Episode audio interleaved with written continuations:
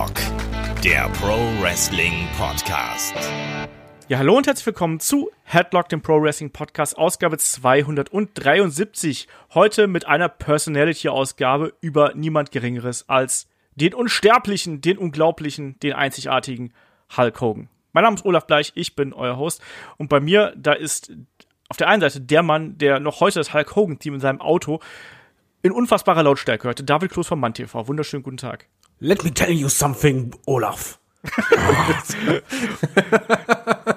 Wir hatten schon viele schlechte Imitationen hier, aber ich glaube, das ist. Nee, das war keine Imitation, das war Headlock pur. Das kam aus tiefster Seele. Am besten war die Pause vor Olaf dann irgendwie noch. Let me tell you, Olaf. Fantastisch. Ja? Also so besser könnte ich es auch nicht machen.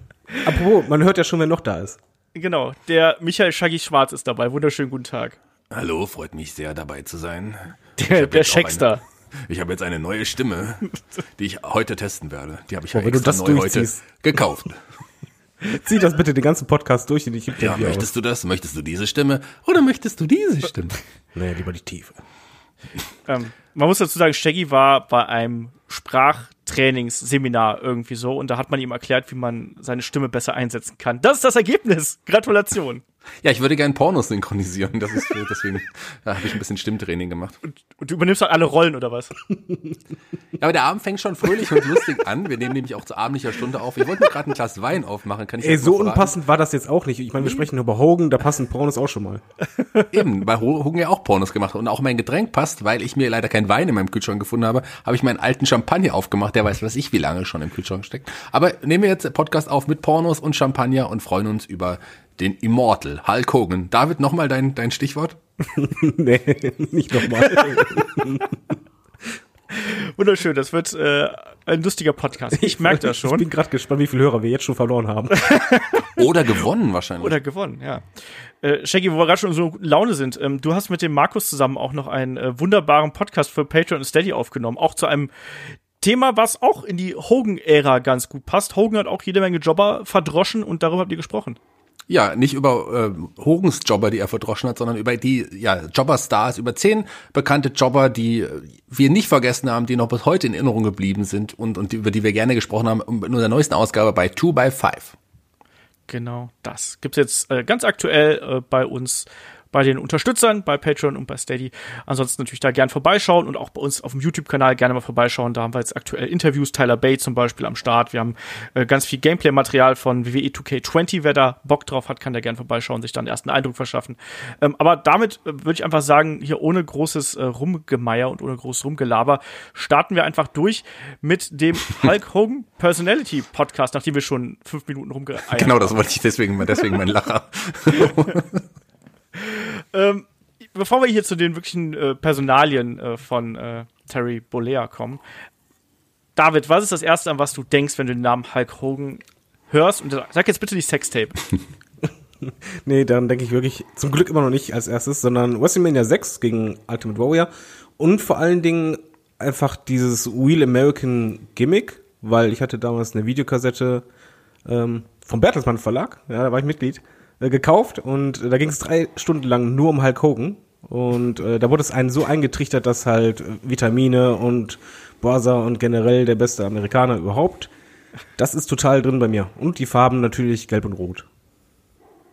Shaggy, was ist das zweite, an was du denkst, nachdem wahrscheinlich das erste auch WrestleMania 6 sein wird? Nee, ist es in dem Fall tatsächlich gar nicht, wenn ich, wenn ich an Hogan denke. Komischerweise nicht. Das ist, wenn ich an Warrior denke oder wenn ich an Wrestling im Allgemeinen denke. Aber wenn ich an Hogan denke, fällt, ich sehe einfach Hulk Hogan vor mir, ähm, komischerweise nicht in dem Rot-Gelb, sondern wirklich, das ist die NWO-Zeit. Sein ja, schwarz Bart mit dem blonden Schnurrbart drüber und sein schwarzes Outfit als Hollywood Hogan. Das kommt mir komischerweise, ich kann dir nicht sagen warum, aber das kommt mir als erstes in den Sinn, wenn ich über Hogan nachdenken müsste. Oder was ich ja jetzt gerade tue.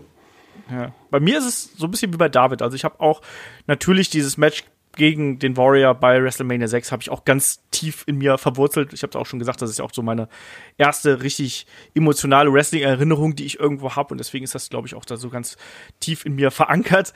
Ansonsten war für mich auch immer der Auftritt und auch das Zerreißen des T-Shirts beim Auftritt und diese Sieger, Siegesfeier zum Ende eines Matches, eines siegreichen Matches.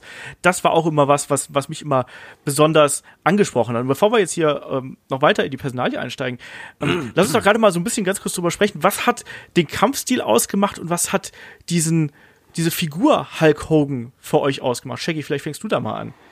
Ich glaube, wir sind uns alle einig, wenn ich sage, Hulk Hogan war im Ring jetzt nicht unbedingt der Beste seiner Zunft. Da gab es deutlich bessere als ihn. Aber er ist auf jeden Fall eine schildernde Persönlichkeit. Ich habe es schon mal in einem anderen Podcast gesagt, eine lebensgroße Erscheinung, ein Superstar, ein Larger-than-Life-Charakter, äh, par, par excellence. Also selten gab es Wrestler, die wirklich so herausgestochen sind aus der Masse wie er. Er hatte das Charisma, er hatte die Ausstrahlung und er war auch gar kein, gar nicht mal so ein schlechter Wrestler, was er später auch nicht so gezeigt hat. Aber er, er war okay im Ring und er hat aber die Massen mitgerissen. Nicht nur die Kinder. Jeder äh, liebte eine Zeit Hulk Hogan, als wir angefangen haben mit Wrestling. Hulk Hogan war der größte Star und Hulk Hogan ist jedenfalls auf jeden Fall jemand, der vielleicht ohne ihn wäre Wrestling vielleicht nicht so groß gewesen. Also jemand, der das Wrestling wirklich nach vorne gebracht hat, dem Wrestling viel gegeben hat. Ich glaube, ich wage zu behaupten, hat dem Wrestling auch später viel genommen, das schon, aber er hat auf jeden Fall dem Wrestling auch sehr, sehr viel gegeben. Ja. Ich glaube, das mit dem nicht der beste Wrestler, das würdest du auch unterstreichen, David, oder? Äh, auf jeden Fall. Wo ich immer dran denken muss, wenn ich jetzt wrestlerisch an ihn denke, ist es zum einen erstmal dieses Kräftemessen. Das hat der super oft gemacht in seinen Matches. Und vor allen Dingen in dem Moment, wenn er stark angefangen hat zu schwitzen und je mehr quasi die Pläte zum Vorschein kamen. äh, ja, eigentlich, wenn du mich jetzt fragst, ja, Matches, danach denke ich eigentlich immer daran erst in dem Moment, wo der halt echt am Schwitzen war wie sonst was, die, die, der Bereich vorher eher weniger. Und dann halt dieser Hulk ab. Wenn er hm. den gemacht hat, ich habe das als Kind dermaßen geliebt, ich weiß nicht warum, aber es hat jedes Mal funktioniert. Das ist nämlich auch jetzt ein gutes Stichwort eigentlich, weil ich glaube, Hulk Hogan ist was, das Leute, wie in unserem Alter sind, irgendwo ganz stark mit Wrestling verbinden. Und man wächst ja quasi jetzt mit dem Wrestling auf, man ist dann irgendwann ein bisschen älter.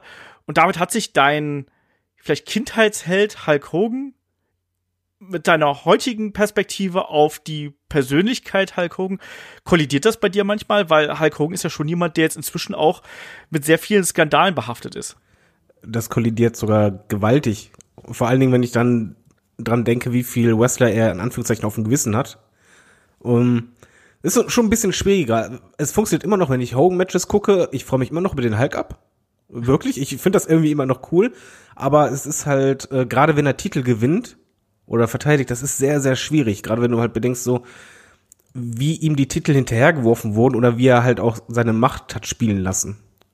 Ja, gerade in der WCW-Zeit war das ja schon ziemlich krass. Shaggy, wie ist das bei dir? Hat sich deine Einstellung Hogan gegenüber verändert? Warst du früher ein Hogan-Fan? Ich war komischerweise nie wirklich ein Hogan-Fan. Also es gab immer die anderen Charaktere, die ich deutlich interessanter fand, die mich mehr angezogen haben, als es ein Hogan gemacht hat. Ich kann nicht sagen, warum. Ich weiß, Hogan ist immer so der, der große Star gewesen, aber ich habe mich eher für die kleineren Stars nebenher interessiert. Damals schon auch ein Mr. Perfect oder auch ein Bret Hart, der hervorgestochen ist. Oder aber auch so ein Texas Tornado. Das war so in der Anfangszeit. Das waren so die Wrestler, die, die mir besonders aufgefallen sind. Und Hogan war mir damals schon zu sehr am Rampenlicht und auch äh, klar, er hatte die Ausstrahlung, wie ich gesagt habe, aber irgendwie seine Frisur, die er heute immer noch hat, ich weiß nicht. Also das war niemand, auf dem ich, wobei ich jetzt mittlerweile ja auch eine, eine Glatze habe, fällt, fällt mir da gerade ein. Ähm, gut, aber, aber nicht, nicht so einen schönen Bart. Nicht so einen schönen Bart. Doch, ich habe einen viel schöneren Bart als Hogan, aber zumindest nicht die Haare an der Seite. Egal, darüber wollte ich jetzt gar nicht reden. Ähm, wo war ich stehen geblieben? jedenfalls, das Tornado. War, jedenfalls war es Hogan nie der, den ich wirklich geliebt habe. Also ich, äh, er war schon ein bisschen über seinen Zenit hinaus, finde ich, mit, WrestleMania 6, als wir, als wir angefangen haben. Und die einzige coole Zeit, als ich ihn wirklich richtig cool fand, damals Anfang W2 war es auch nochmal ganz schlimm, aber die Anfangs-NWO-Zeit, da fand ich ihn kurzzeitig richtig cool. Da hat er mir was gegeben, weil er da wirklich über seinen Schatten gesprungen ist und dann auf der bösen Seite war. Das war ganz cool. Von daher, Hogan war, ich war nie der Hogan-Fan, aber ich war immer jemand, äh, der zumindest nicht so negativ Hogan gegenüber eingestellt war. Was man sagen muss, der hat aber auch immer generell diese Star Power nicht nur vom Auftreten her, sondern auch er war einer der ersten Wrestler bei WWE mit Entrance Musik. Das stimmt. Damals und, noch mit Eye of the Tiger. Ja, und es war halt schon eine Besonderheit. Also die meisten Wrestler kamen halt ohne Musik zum Ring und bei ihm immer Musik und ich verbinde mit ihm auch ganz ehrlich diesen Theme-Song, weil der ist verdammter Ohrwurm. Ist Eye of the Tiger oder Real nee, American? Real American. Ja. Das äh, ist absolut richtig. Ich glaube, das ist auch was, wie gesagt, wenn man in der Zeit groß geworden ist, wie wir das alle getan haben, dann ist dieses Real American Ding, das hat man schon im Ohr gehabt. Also da geht gar kein Weg dran vorbei. Ich war auch nie der allergrößte Hogan-Fan. Ich hab's ja auch schon gesagt, auch bei WrestleMania 6 war ich für den Ultimate Warrior. Ich war zwar nicht für Earthquake oder so in anderen Fäden, aber ich war auch für Sid damals, weil ich gedacht habe, der Hogan, der muss langsam mal weg. Wir wollen die neuen Gesichter sehen. Gut, hat auch nicht so richtig geklappt. Naja, ich war nie der große Hogan-Fan, aber trotzdem, er war natürlich so ein Star, den hat man gesehen und fand ihn irgendwie cool. Und das, das passte dann eben auch irgendwo äh, in die damalige Zeit, aber aus heutiger Sicht ist natürlich sein Charakter auch ein bisschen aus der Zeit gefallen. Trotzdem, wir reisen mal zurück in das Jahr 1953. Am 11. August ist äh, Hulk Hogan geboren worden, damals unter dem bürgerlichen Namen Terry Eugene Bolair. In Augusta, Georgia ist er geboren worden. Äh, sein Vater war Bauarbeiter, also Vorarbeiter auf der Baustelle, ähm, Pietro Peter ähm, Bolea und seine Mutter war äh, Tanzlehrerin und Tänzerin, Ruth mit Namen. Und daher hat er wohl auch so ein bisschen, ja, seine künstlerischen Anwandlungen gehabt haben. Er war wohl ein sehr großes Kind, also sprich schon äh, später auf der Highschool war schon ein ordentlicher Brocken, also hatte seine Mitschüler um äh, mehrere Köpfe überragt, mehr oder weniger, und soll wohl auch damals schon mit seinen, ja, äh, Lehrern so ein bisschen aneinander geraten sein, ne? wo es dann ne, Ringen und so gab. Und er hat dann tatsächlich mal einfach einen seiner Lehrer, seinen Sportlehrer, gepinnt, versehentlich. Und der hat ihn dann einmal quer durch die Halle gescheucht. Hoge selbst hat angefangen mit ja, 15, 16 Jahren Wrestling zu schauen und er war damals ein riesengroßer Fan von Dusty Rhodes und hat sich auch später zum Vorbild genommen, so Aktionen zu verkaufen, wie es an Dusty Rhodes gemacht hat. Hat nicht ganz geklappt, wenn man mal ehrlich ist, aber äh, das war auf jeden Fall einer seiner großen, äh, großen Vorbilder. Vom Look her, das wird jeder sofort sehen, der sich in der damaligen Zeit so ein bisschen in der Wrestling-Landschaft umgeschaut hat, ist natürlich Superstar Billy Graham für ihn eine ganz große, ja, ganz große Nummer gewesen. Und das Witzige bei ihm ist eigentlich, dass er ja gar nicht, also zumindest zunächst einmal gar nicht Wrestler werden wollte. Ich weiß gar nicht, wusstet ihr das, was er eigentlich werden wollte? Shaggy, weißt du das? Frauenarzt vielleicht? nee, keine Ahnung, ich weiß nicht. Was ist bei Metallica werden? Nee, das hätte zwar auch gepasst, weil zu der Musikergeschichte kommen wir gleich. Der wollte eigentlich Banker werden.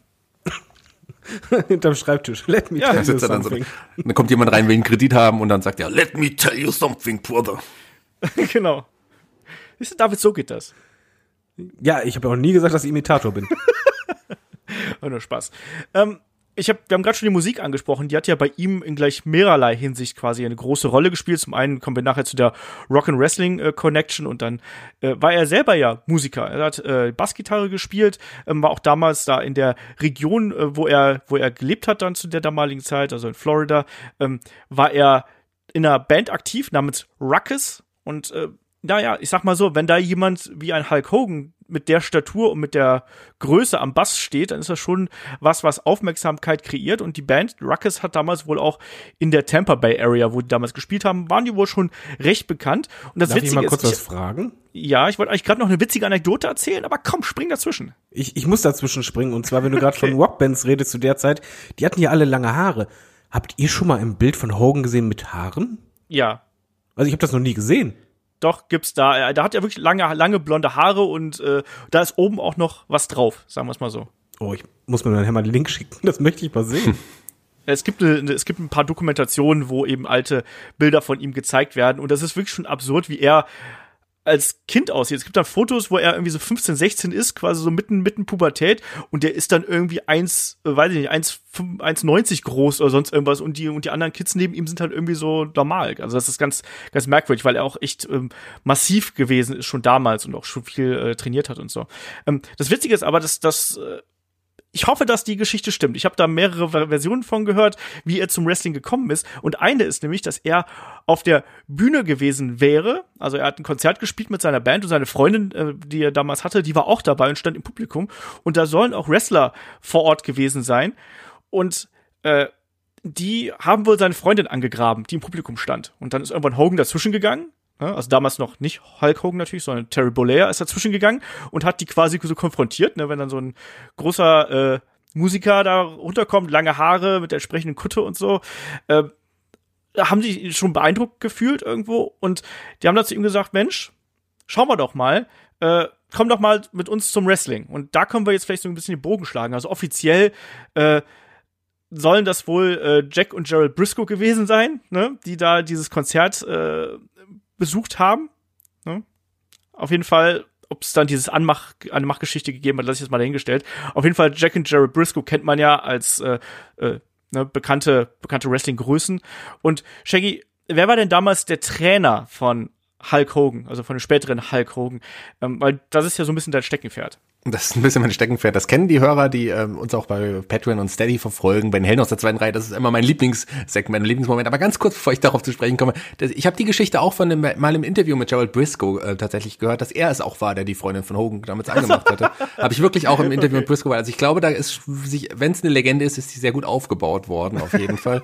Und auch die Briscoes waren es ja auch die, die Hogan damals auch äh, Hiro, Hiro Matsuda vorgestellt haben. Hiro Matsuda, der ein großer Trainer, auch ein Star in Japan war, ein, ein legendärer Wrestling-Trainer auch, der damals ähm, einige Wrestler trainiert hat unter anderem Leute wie ähm, Lex Luger zum Beispiel auch. Er hat, er hat ganz generell bei Championship Wrestling of Florida, also bei der CWF damals, die bei dem die wo die Briscoes sehr aktiv waren, hat er einige der Wrestler dort trainiert, war der, der Haupttrainer. Die hatten so eine kleine Wrestling-Schule, die angegrenzt waren. Die aber er hat dann Leute trainiert, sogar auch wie Paul Orndorff und und Cowboy Bob Orton, Ron Simmons hat er trainiert, ähm, ein Scott Hall war da mal kurz auf der Schule, ein ein äh, sogar ein Herr Hercules Hernandez, den man auch sehr Zeit kannte, ein Quaid Muda, ähm, so so Leute waren da alles Leute, die bei ihm trainiert haben. Ein Osamu Nishimura, auch ein, ein Star, ein japanischer, später japanischer Star, der lange Zeit in Deutschland auch ein bisschen aktiv war. Also wirklich ähm, große Namen, die da trainiert haben bei Hiro Matsuda. Genau. Und ein sehr harter Hund wohl äh, muss der gute Herr Hiro Matsuda gewesen sein. Auch da gibt es eine Geschichte zu. Er hat nämlich bei Hogans ersten Training ihn wohl gefragt, so, du möchtest also Wrestler werden und soll dann Hogan das Bein gebrochen haben. Hat, ich habe auch im Interview von Hulk Hogan selbst gehört, dass er das erzählt hat. Es muss wohl eine wahre Geschichte sein. Und er hat sich mehrfach darüber ausgelassen, dass gerade zur damaligen Zeit selbst jemand mit einer körperlichen Statur, wie es ein Hogan mitgebracht hat, sehr hart angegangen worden ist und äh, von den Veteranen. Also sie müssen ihn da wirklich gequält haben mit äh, ja Übungen und auch mit gerade mit Stretching-Übungen hat er da eben äh, erklärt, wo wir dann quasi Haltegriffe an ihm durchgeführt haben und auch teilweise so lange, bis er unter Schmerzensschreie ohnmächtig geworden ist. Das mag ein bisschen überdramatisiert sein, ich glaube aber, das möchte niemand durchmachen, was äh, damals so mit den jungen, aufstrebenden Wrestlern passiert ist. Und es hat dann tatsächlich auch ein ganzes Jahr gedauert, ehe er dann ähm, in den Wrestlingring gestiegen ist, was eigentlich schon verdammt lang ist. Also aus heutiger Sicht kennt man das ja so vielleicht so ein halbes Jahr, bevor man dann das erste Match bestreitet. Da war es wirklich ein ganzes Jahr, vielleicht auch bedingt durch den Beinbruch, man weiß es nicht. Ähm, und dann ist er erst das erste Mal in den Wrestlingring gestiegen und damals gegen Brian Blair, den kennt man auch noch, ne B. Brian Blair von den äh, Power Beast damals. Power Beast? Killer Beast, ne? Killer Beast. Shaggy. Ja. Ja.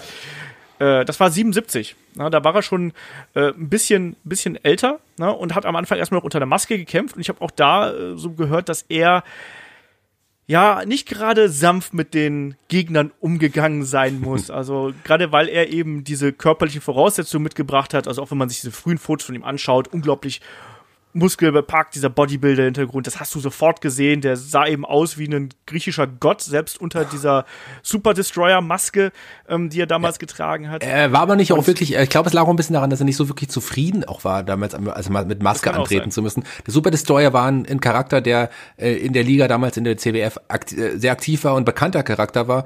Und Don Jardin, der ihn vorher verkörpert hatte, der hat, äh, ja, der ist, hat dann die Territories gewechselt, ist dann als The Spoiler auch maskiert woanders angetreten und der Charakter Charakter des Super Destroyers war aber gerade in der großen Geschichte und man wollte das nicht aufgeben und dann hat man einfach Hogan unter die Maske gesteckt, weil der körperlich zwar ein bisschen ja breiter und muskulöser und auch größer war als Don Jardin, aber ähm, am ehesten von den Wrestlern, die noch da waren im Roster, äh, hingekommen ist von der von der Körpergröße und hat ihm einfach den Namen äh, den Super Destroyer Charakter spielen lassen für eine Zeit. Und da war Hogan nicht wirklich zufrieden. Generell ist diese Anfangsphase für einen Hulk Hogan gar nicht so einfach. David, das war ja wirklich auch so, dass da äh, er Probleme gehabt hat, quasi den Fuß in die Tür zu bekommen. Also Shaggy hat gerade schon gesagt, er war unzufrieden und das hat sich ja dadurch auch geäußert, dass er zwischendurch dann sogar noch ein Gym wieder aufgemacht hat, nämlich das äh, Whitey and Terry's Olympic Gym hat er da einfach mal äh, eröffnet und war dann da irgendwie beschäftigt. Also es war nicht so, dass er diesen geradlinigen Weg ins Wrestling genommen hat, oder? Äh, ja, nur davon wusste ich nichts. Was warst du damals nicht in diesem Gym aktiv? Äh, ich bin generell nie im Gym aktiv. Aber ich muss auch zugeben, dass äh, das meiste, was ihr da sagt, das musste ich halt auch erst nachlesen, weil bei mir fängt das einfach sehr spät äh, in der zweiten Phase von WWE an, äh, WWF. Ja, wir müssen ehrlicherweise sagen, dass wir das natürlich die Zeit damals auch nicht wirklich verfolgt haben. Da, ich war zwei, glaube ich, oder eins, also da habe ich war ich auch noch nicht großer Hogan-Fan, ähm, aber ich habe es auch ein bisschen nachgelesen. Dieses, diese, da, aber gerade mit der Eröffnung des, dieses, ähm, ja, dieses, dieses, ja, Fitnessstudios. Fitnessstudios, genau. Ich war den deutschen Namen, ist mir nicht eingefallen. Hat ja auch relativ schnell Ed Leslie damals schon kennengelernt. Ähm, Brutus Genau. Beefcake, Brutus the Barber Beefcake. Äh, Olaf behauptet immer noch, das war mein erster Lieblingswrestler, was ja auch ein bisschen so ist. Aber die haben sich relativ früh schon kennengelernt und man kennt ihn ja heute immer noch als ja den besten Freund neben Jimmy Hart von Hulk Hogan, der ihn ja äh, seine Karriere immer wieder begleitet hat. Genau. Und äh, wie gesagt, da hat Hogan nicht so recht die, die, die Tür in Fu äh, die, die, den Fuß in die Tür bekommen zum Wrestling. Ähm, hat dann eben äh, ein bisschen auch eine Auszeit genommen vom Wrestling.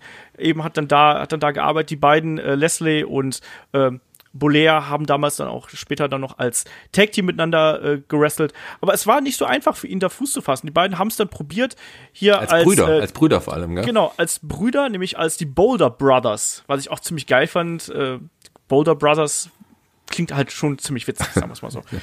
ähm, und haben dann eben in, äh, ja, haben dann bei, bei äh, Jerry Jarrett in der CWA gewrestelt, haben dann da für kleines Geld äh, wirklich äh, ein bisschen, ein bisschen gearbeitet, aber die beiden haben sich da äh, trotzdem nicht so recht, ja, zurechtgefunden. Es war so, es war so ein Anfang, aber es hat ein bisschen, es hat ein bisschen gedauert, sagen wir es einfach mal so. Und es hat dann auch langsam eins zum anderen gefunden, sagen wir es einfach mal so, weil da war es dann auch so, dass Hulk Hogan natürlich aufgrund seiner seiner äh, körperlichen Voraussetzungen da auch gerade mal in Memphis dann zu äh, wie Radioshows eingeladen worden ist und wie dies der Zufall so wollte, da war da gerade Lou Ferrigno unterwegs und Shaggy, das ist ja fast dein Metier hier, du bei den Das Giganten Ja, da haben sich die beiden Hulks quasi getroffen. Also ähm, Euphonio ist der, der Fernsehstar gewesen, der in der alten äh, 70er, Anfang 80er Jahre Serie den Incredible Hulk gespielt hat. Also die Verwandlung von Bruce Banner in den Hulk, das war der, der sich grün angemalt hat, muskulöser Bodybuilder, der dann auch ähm, ja, der den, quasi den Hulk in der Serie verkörpert hat. Und das war ein kleiner Star und Hogan war so ein bisschen auch beeindruckt von ihm. Beeindruckender war aber, dass Hogan deutlich größer und noch ein bisschen breiter war als, als Genau. der richtige, also als, als der richtige Incredible Hulk. Und äh, man hat den Hogan daneben gesehen und dachte, das ist doch eigentlich der wahre Hulk. Und von da an war der, der Spitzname Hulk äh, der omnipräsent. Genau, er hieß dann plötzlich Terry the Hulk Boulder. Also ein bisschen doppelt gemoppelt.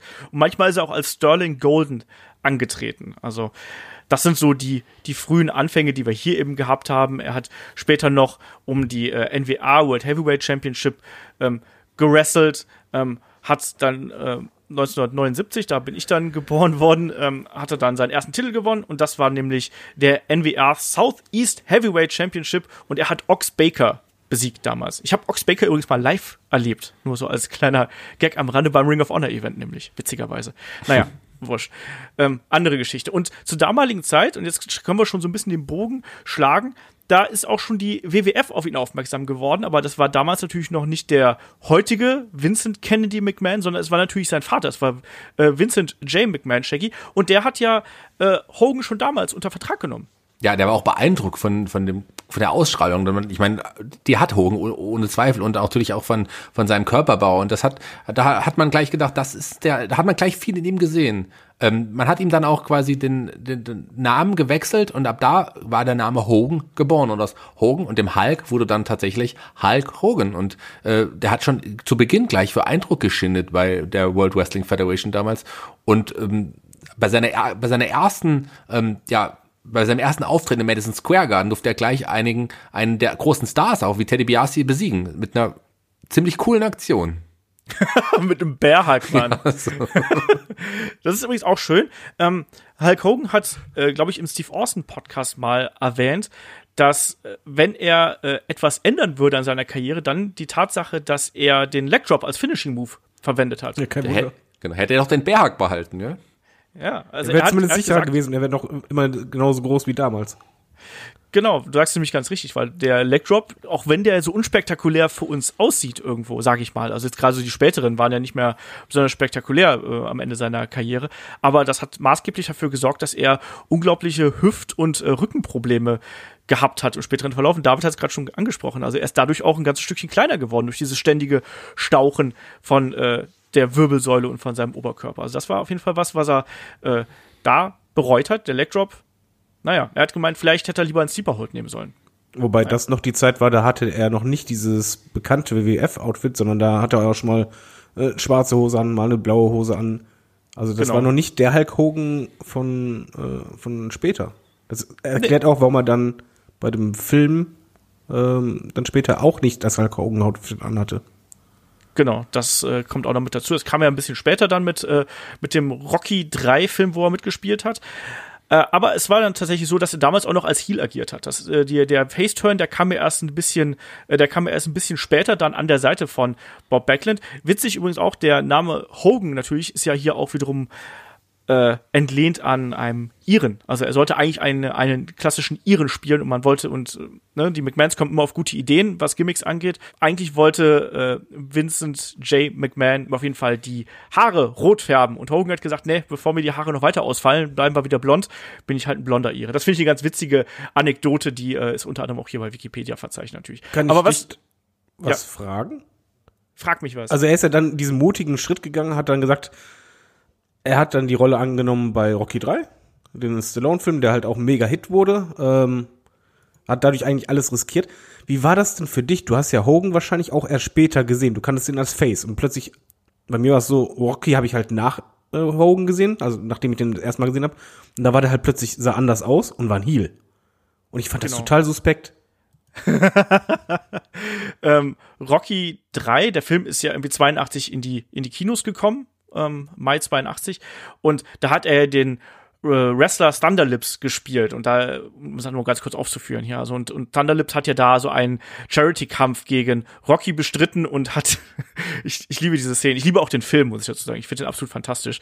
Äh, aber für hat, hat Thunderlips auch Hogan, äh, hat Thunderlips ähm, den guten Rocky munter durch die Gegend geschleudert und äh, das, wie hieß das, wie hieß das nochmal, die Ausgeburt der Männlichkeit oder sonst irgendwas? Ich weiß es Ich nicht. Er glaube, kam so auf jeden Fall mit mehreren Damen in den Ring und er war halt äh, die Manneskraft schlechthin. Genau, genau das. Aber Und man muss dazu sagen, dass er in, in dem Film ja auch, und er hat ja einen Wrestler auch porträtiert und man hat in dem Film auch gesehen, ich habe den Film tatsächlich auch vor, vor gesehen, bevor ich Hulk Hogan dann so richtig kannte, bevor ich zum Wrestling gekommen bin.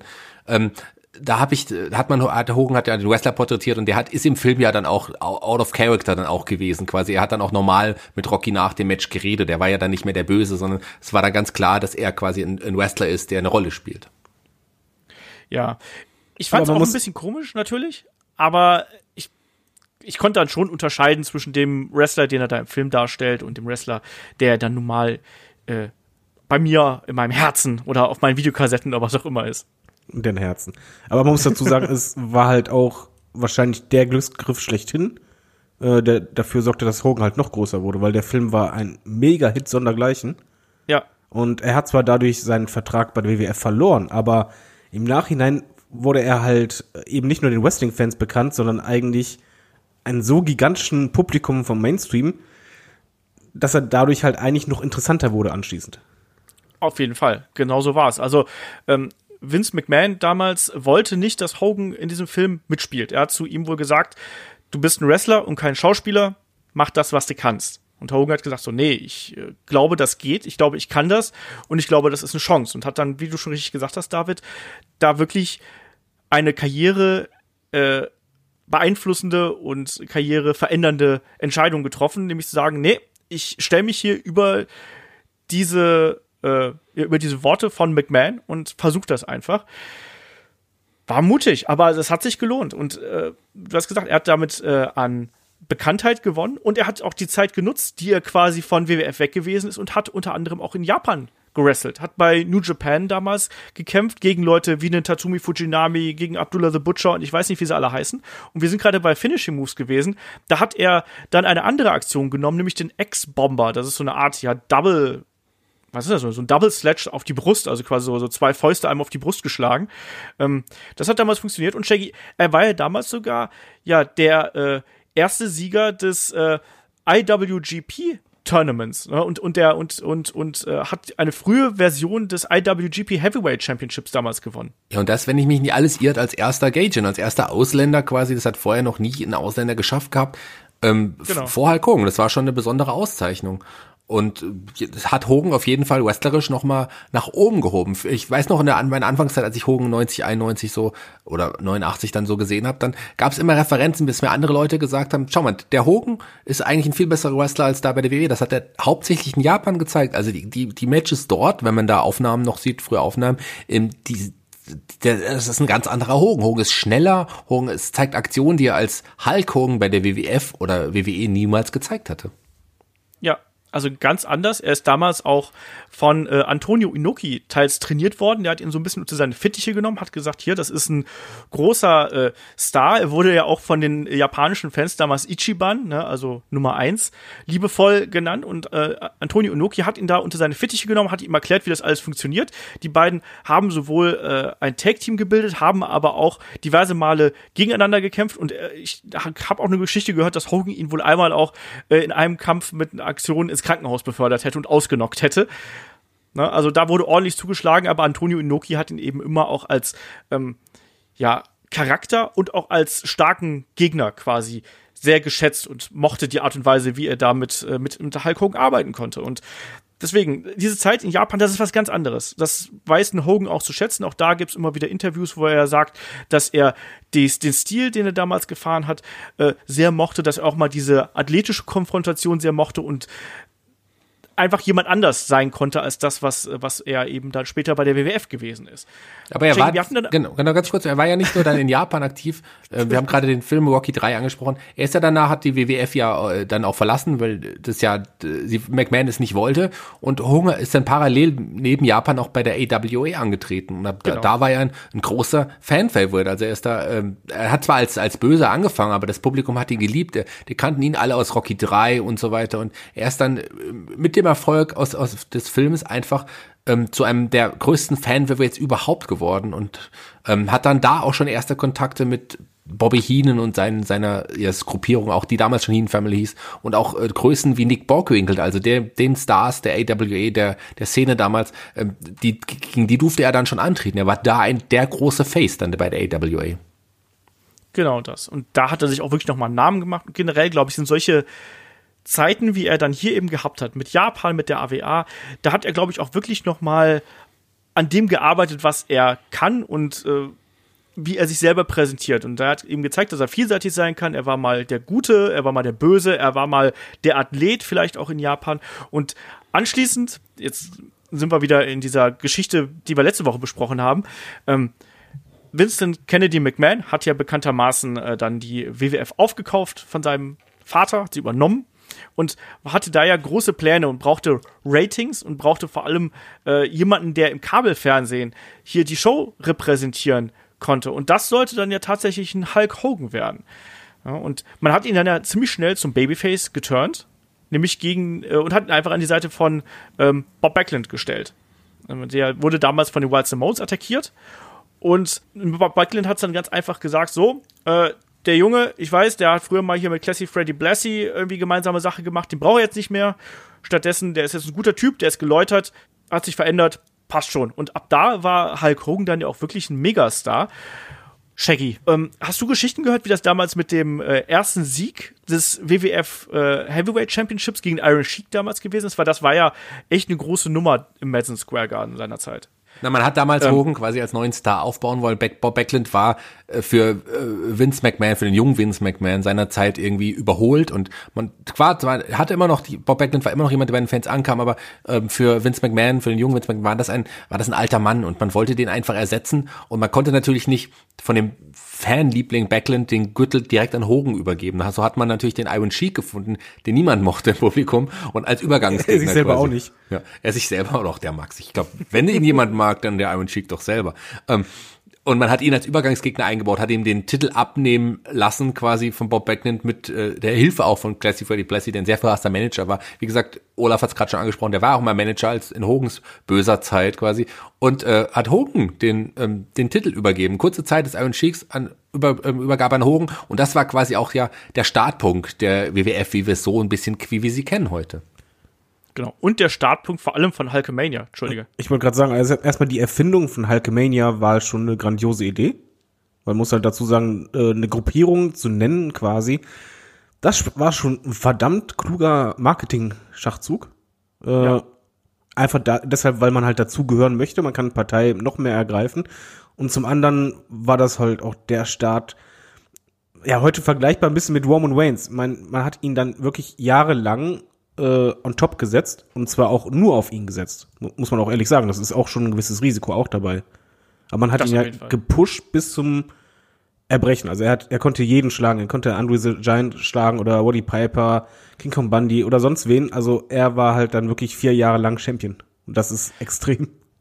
Genau das. Also die Hulkamania äh, lief da wirklich apeshit, das Running Wild, wie es ja so schön heißt. Und ich, du hast gerade clevere Marketingstrategie angesprochen. Es ist eben auch so klug, dann hat er ja seine, seine ähm, Fans, das waren da die Hulkamaniacs natürlich. Er hat diese Regeln aufgestellt, ne? Für Kinder?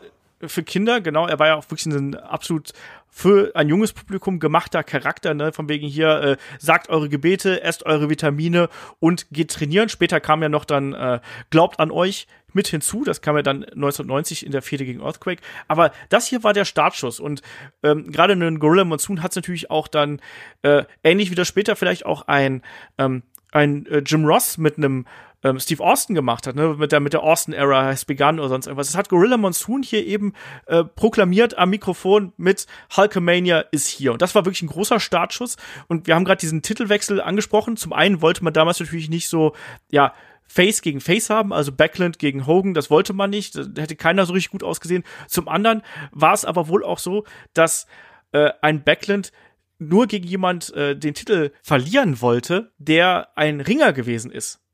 So. Und ein Hulk Hogan war ja kein Ringer. So ein Hulk Hogan war ein Bodybuilder und war ein Catcher. und äh, das soll auch wohl so hinter den Kulissen noch so eine äh, Geschichte gewesen sein, weshalb dann nochmal der Titel gewechselt hat. Aber klar, diese Face-Face-Konstellation war eben dann die andere Geschichte. Und hier Äh, wurde man- dann.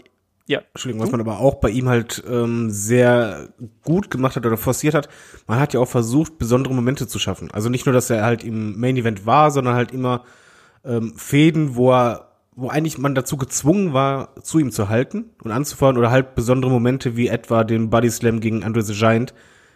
Das war halt wirklich ein Aufplustern sondergleichen. Du hast halt eben nicht nur einfache Matches gehabt, sondern halt wirklich die dicksten Fäden, die größten Momente. Alles war hingearbeitet. Genau das. Und auch dieser Wiedererkennungswert, der musste eben auch da sein. Ne? Die Farben haben sich herauskristallisiert bei ihm. Wir hatten das Gelb und das Rot. Dann eben auch die Aktion, die wir schon angesprochen haben. Diese typische Kombination aus dem ähm, Hulking Up natürlich. Wir haben den Big Boot, wir haben den äh, Leg Drop, wir haben davor natürlich den, den Finger und die drei Schläge gehabt und der Irish Whip. All das wurde quasi in dieser Phase äh, der Zeit ähm, ja, eingeführt und inklusive dann eben auch noch, wenn er dann gegen einen großen Gegner angetreten ist, äh, Earthquake, wie wir später gehabt haben, Andre the Giant, dann gab es natürlich auch den Body Slam für den großen Aha-Moment. Und Shaggy, ich weiß, du bist ein riesengroßer Comic-Fan und als ich hier die Geschichte mit Hulk Hogan durchgelesen habe, ich habe mich immer gefragt, wie haben die das damals eigentlich mit dem äh, ja, mit, mit Marvel gemacht, weil der unglaubliche Hulk und Hulk Hogan und der Immortal Hulk Hogan, das ist ja nun nicht so weit auseinander. Ja, man hat sich tatsächlich mit Marvel zusammensetzen müssen äh, und äh, hat darüber diskutiert, wie man den Namen Hulk nutzen kann, weil Marvel natürlich nicht super einverstanden war, dass man einen der Hauptcharaktere bei den Marvel Comics nutzt, um einen Wrestler äh, zu bezeichnen. Man hat ja Hogan auch damals nicht nur als, als Model, man hat ja auch tatsächlich auch gesagt, Incredible Hulk Hogan des Öfteren. Man hat sich dann darauf geeinigt, dass man Hulk zwar nutzen konnte. Es gab ja den grünen Hulk, es gab den grauen Hulk, die gibt's ja bei Marvel, aber es gab auch den gelb-roten Hulk und das war der Hulk Hogan. Also Incredible, den, den Beinamen musste er ablegen. Ähm, man durfte ihn, und man hat für, für, ich glaube damals hatte man erstmal einen Vertrag für 20 Jahre für die Namen Hulk Hogan, Hulkster und Hulkamania. Ähm, äh, ist mal eingegangen und da war Marvel einverstanden. Man hat Marvel aber tatsächlich auch eine, eine Ablöse gezahlt.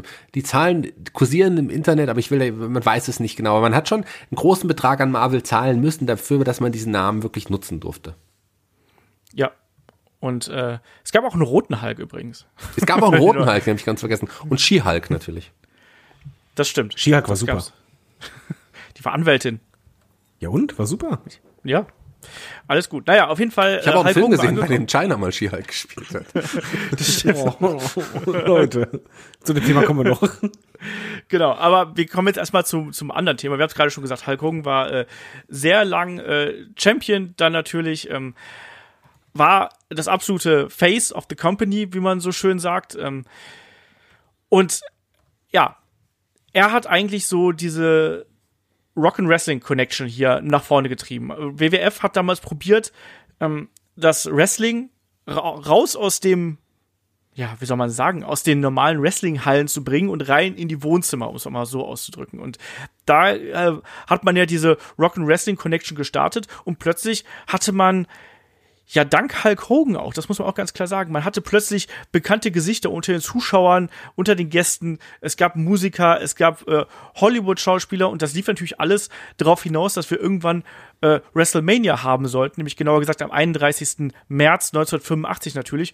Und Shaggy, da hatten wir dann ja plötzlich ja wirklich einen äh, ja, Schauspieler plötzlich im Main-Event neben Hulk Hogan, gegen Roddy Piper und Paul Orndorff. Ja, das war sogar einer der echten Freunde von Hulk Hogan. Niemand geringeres als Mr. T, der, der Hogan überredet hat, äh, doch auch Teil des äh, Wrestling-Business für eine kurze Zeit zu werden. Das hat wirklich auch für Furore gesorgt. Also wir haben noch, du hast es angesprochen, man hat Stars dann auch wirklich gesehen. MTV ist ein großer, wichtiger Faktor gewesen. MTV hat Wrestling als cool empfunden und äh, man hat zusammen dann diese Rock and Wrestling Connection gegründet, in Anführungsstrichen gegründet. Und äh, es, Wrestling war zu dem Zeitpunkt in aller Munde. Die Leute haben es am Fernsehen geschaut. Du hast es gut, gut beschrieben, weg von den Wrestling-Hallen rein in, ins Wohnzimmer, weil so war genau so war es. Wrestling wurde für den Mainstream entdeckt und Mr. T hat da seiniges dazu getan. Also das äh, man hat dann um Hulk Hogan und Mr. T eine klar, große Geschichte gebaut gegen zwei Wrestler, zwei gute Wrestler, ähm, gegen Roddy Piper und Mr. Wonderful Paul Orndorff, das waren quasi die, die Nemesis der beiden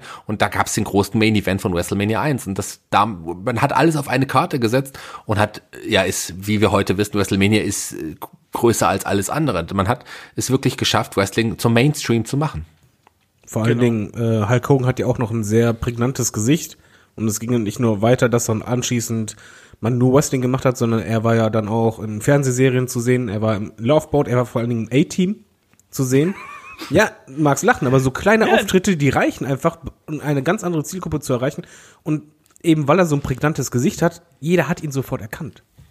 Ja. Ich kann mal ganz kurz dazu sagen, ich bin großer Fan als Kind gewesen der Serie Love Boat und ich, ich bin auf der, als ich damals gesehen habe, ähm, ich wusste nicht, dass Hogan in dieser Folge mitspielt, als er plötzlich aufgetaucht ist. Ich bin auch vom Sofa aufgesprungen, weil ich mich so richtig gefreut habe, dass einer, den ich kenne vom Wrestling, in so einer Sendung dabei ist. Und das war schon damals, als ich es gesehen habe, sicherlich 91, 92, also so die in der Wiederholung habe ich damals gesehen. Ich habe mich da noch gefreut und deswegen es war schon was Besonderes, dass wie David gesagt hat, dass Hogan in wirklich in den normalen Fernseh in Fernsehshows, dass Wrestler da dann porträtiert wurden, dass Wrestler jetzt gleichwertige Stars wurden. Hogan war halt überall. Das muss man ganz klar so sagen. Hogan war auf, weiß ich nicht, Cornflakes-Verpackungen, auf Jacken, auf T-Shirts, auf Tassen, auf wahrscheinlich auch auf Ice Cream Bars, um diesen Gag hier wieder auszugreifen. Also Und in Talkshows ohne Ende. Genau. Und das ist witzig, weil da gibt es ja auch den ersten Skandal, muss man dazu sagen. Ne? Also, das war ja ein paar Tage, oh, ja. bevor äh, äh, Hulk Hogan quasi hier den großen Main Event hätte bestreiten sollen, war er in der TV-Talkshow Hot Properties und da ist er von dem Moderator Richard Belzer ja so ein bisschen gepiesackt worden. Er soll doch mal ja quasi ja einen seiner Aktionen vorführen. David, du lachst schon. Was ist denn da passiert? Ja, er nahm ihn halt in ähm, Aufgabegriff, also er, er stand hinter ihm, hat die Arme verschränkt unter seinen ja. Arm, dann an den Nacken gegriffen und dann einfach mal zugedrückt. Und zwar so lange zugedrückt, bis dann der Moderator wirklich K.O. ging. Also er wurde ohnmächtig, ist auf den Boden gefallen. Äh, die Leute haben anfangs gesagt, so, ah, nee, das war geplant. Dann merkst du richtig, so eine Sekunde später doch nicht. Und Hogan steht einfach da von wegen so, tja, selber schuld. Ja, er ist wohl auch noch ein bisschen blöd mit dem Kopf aufgeschlagen quasi, als er da runtergesackt ist. Ähm, und es gab dann tatsächlich wegen dieser Aktion einen äh, ein, ein, ein, ein Gerichtsverfahren. Ne? Wird natürlich sofort geklagt, kann man auch verstehen. Deswegen ähm, aus heutiger Sicht ist es ja so, dass wenn du einen Wrestler fragst, kannst du mal mit mir irgendwas machen, dann die meisten machen das nicht. Das aber er hat den ja auch die ganze Zeit provoziert, muss man dazu sagen. Ja, natürlich, natürlich. Aber es ist trotzdem schwierig. Und da muss wohl äh, eine größere Summe über den Tisch gegangen sein. Also später, es gibt sagen wir so, variierende Aussagen. Es reicht von äh, 5 Millionen Dollar, eine Hälfte Hogan, eine Hälfte McMahon, ähm, bis hin zu 400.000 Dollar. Also wahrscheinlich ist die Wahrheit irgendwo da in der Mitte. Aber das ist auch mal so eine ganz interessante Geschichte. Aber nichtsdestotrotz, das hat nichts dran geändert, dass äh, eine Hogan damals einfach überall gewesen ist, einer der, ja, der absoluten TV- und Medienstars in den USA gewesen ist. Habt ihr eigentlich damals diese äh, WWF-Zeichentrickserie gesehen? Ist mir gerade so eingefallen, weil ich kann mich da so ganz, ganz dunkel dran erinnern, dass ich die mal damals über Antenne gesehen habe. Shaggy, kennst du die? Ja, ich kenne die. Ich habe die dann irgendwann auch, aber erst viel später auch mal mal gesehen. Aber ich kann mich auch nicht mehr so richtig erinnern. Aber das war schon irgendwie crazy, dass so, dass, dass es sowas gab. Ja, also ich kann mich auch ganz dunkel nur dran erinnern. Ich wusste halt nie genau, wir hatten ja damals holländisches Fernsehen empfangen, weil ich da so an der relativ an der Grenze damals groß geworden bin. Und äh, das war schon, das war schon witzig. Ich habe mich da immer drüber gefreut, wenn ich sowas gesehen habe, natürlich. Ne? Und ähm, auf jeden Fall, da war Hulkamania der absolut heiße Scheiß, muss man so auszudrücken, und sollte es auch erstmal eine äh, ganze Zeit lang äh, weiter bleiben und natürlich mit dem ja vorläufigen Höhepunkt dann bei WrestleMania 3. David, du hast gerade schon den ja den Body Slam gegen Andre the Giant angesprochen. Andre the Giant wollte ja damals eigentlich ja zurücktreten, der war ja schon körperlich schon ziemlich durch. Die beiden hatten schon äh, früher mal Fäden in vertauschten Rollen gegeneinander gehabt, aber hier war es dann ja was was komplett anderes irgendwie. Was hat, was hat diese WrestleMania so besonders gemacht? Die hat doch den Rekord gebrochen, ne? Genau. Mit, die, mit der größten äh, Crowd schlechthin, die es jemals gab. Äh, und bei dem Match muss man dazu sagen, jeder kennt diesen Body Slam, das Match aber nicht. Und das hat halt seinen Grund. Weil das Match war wirklich echt schwierig zu gucken. Und es gab ein anderes Match auf der Karte, was deutlich besser war.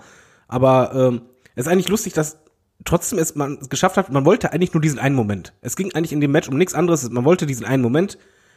Diese Crowd waren über 90.000, äh, rastete aus sondergleichen und äh, einfach nur diesen einen Bodyslam, den keiner gemacht hat äh, äh, vorher oder zumindest nicht so so äh, in, in, in große Atmosphäre. Den hat halt niemand gesehen. Damals war es kein Kabelfernsehen gab. Also es gab schon zig tausend andere, nicht tausend, aber es gab schon sehr viele andere Wrestler, die Andre the Giant schon geslammt haben. Ähm, aber man hat es eben nicht, nicht gesehen einfach. Und da, deswegen, das war eben dann der Moment hier, den man sehen wollte.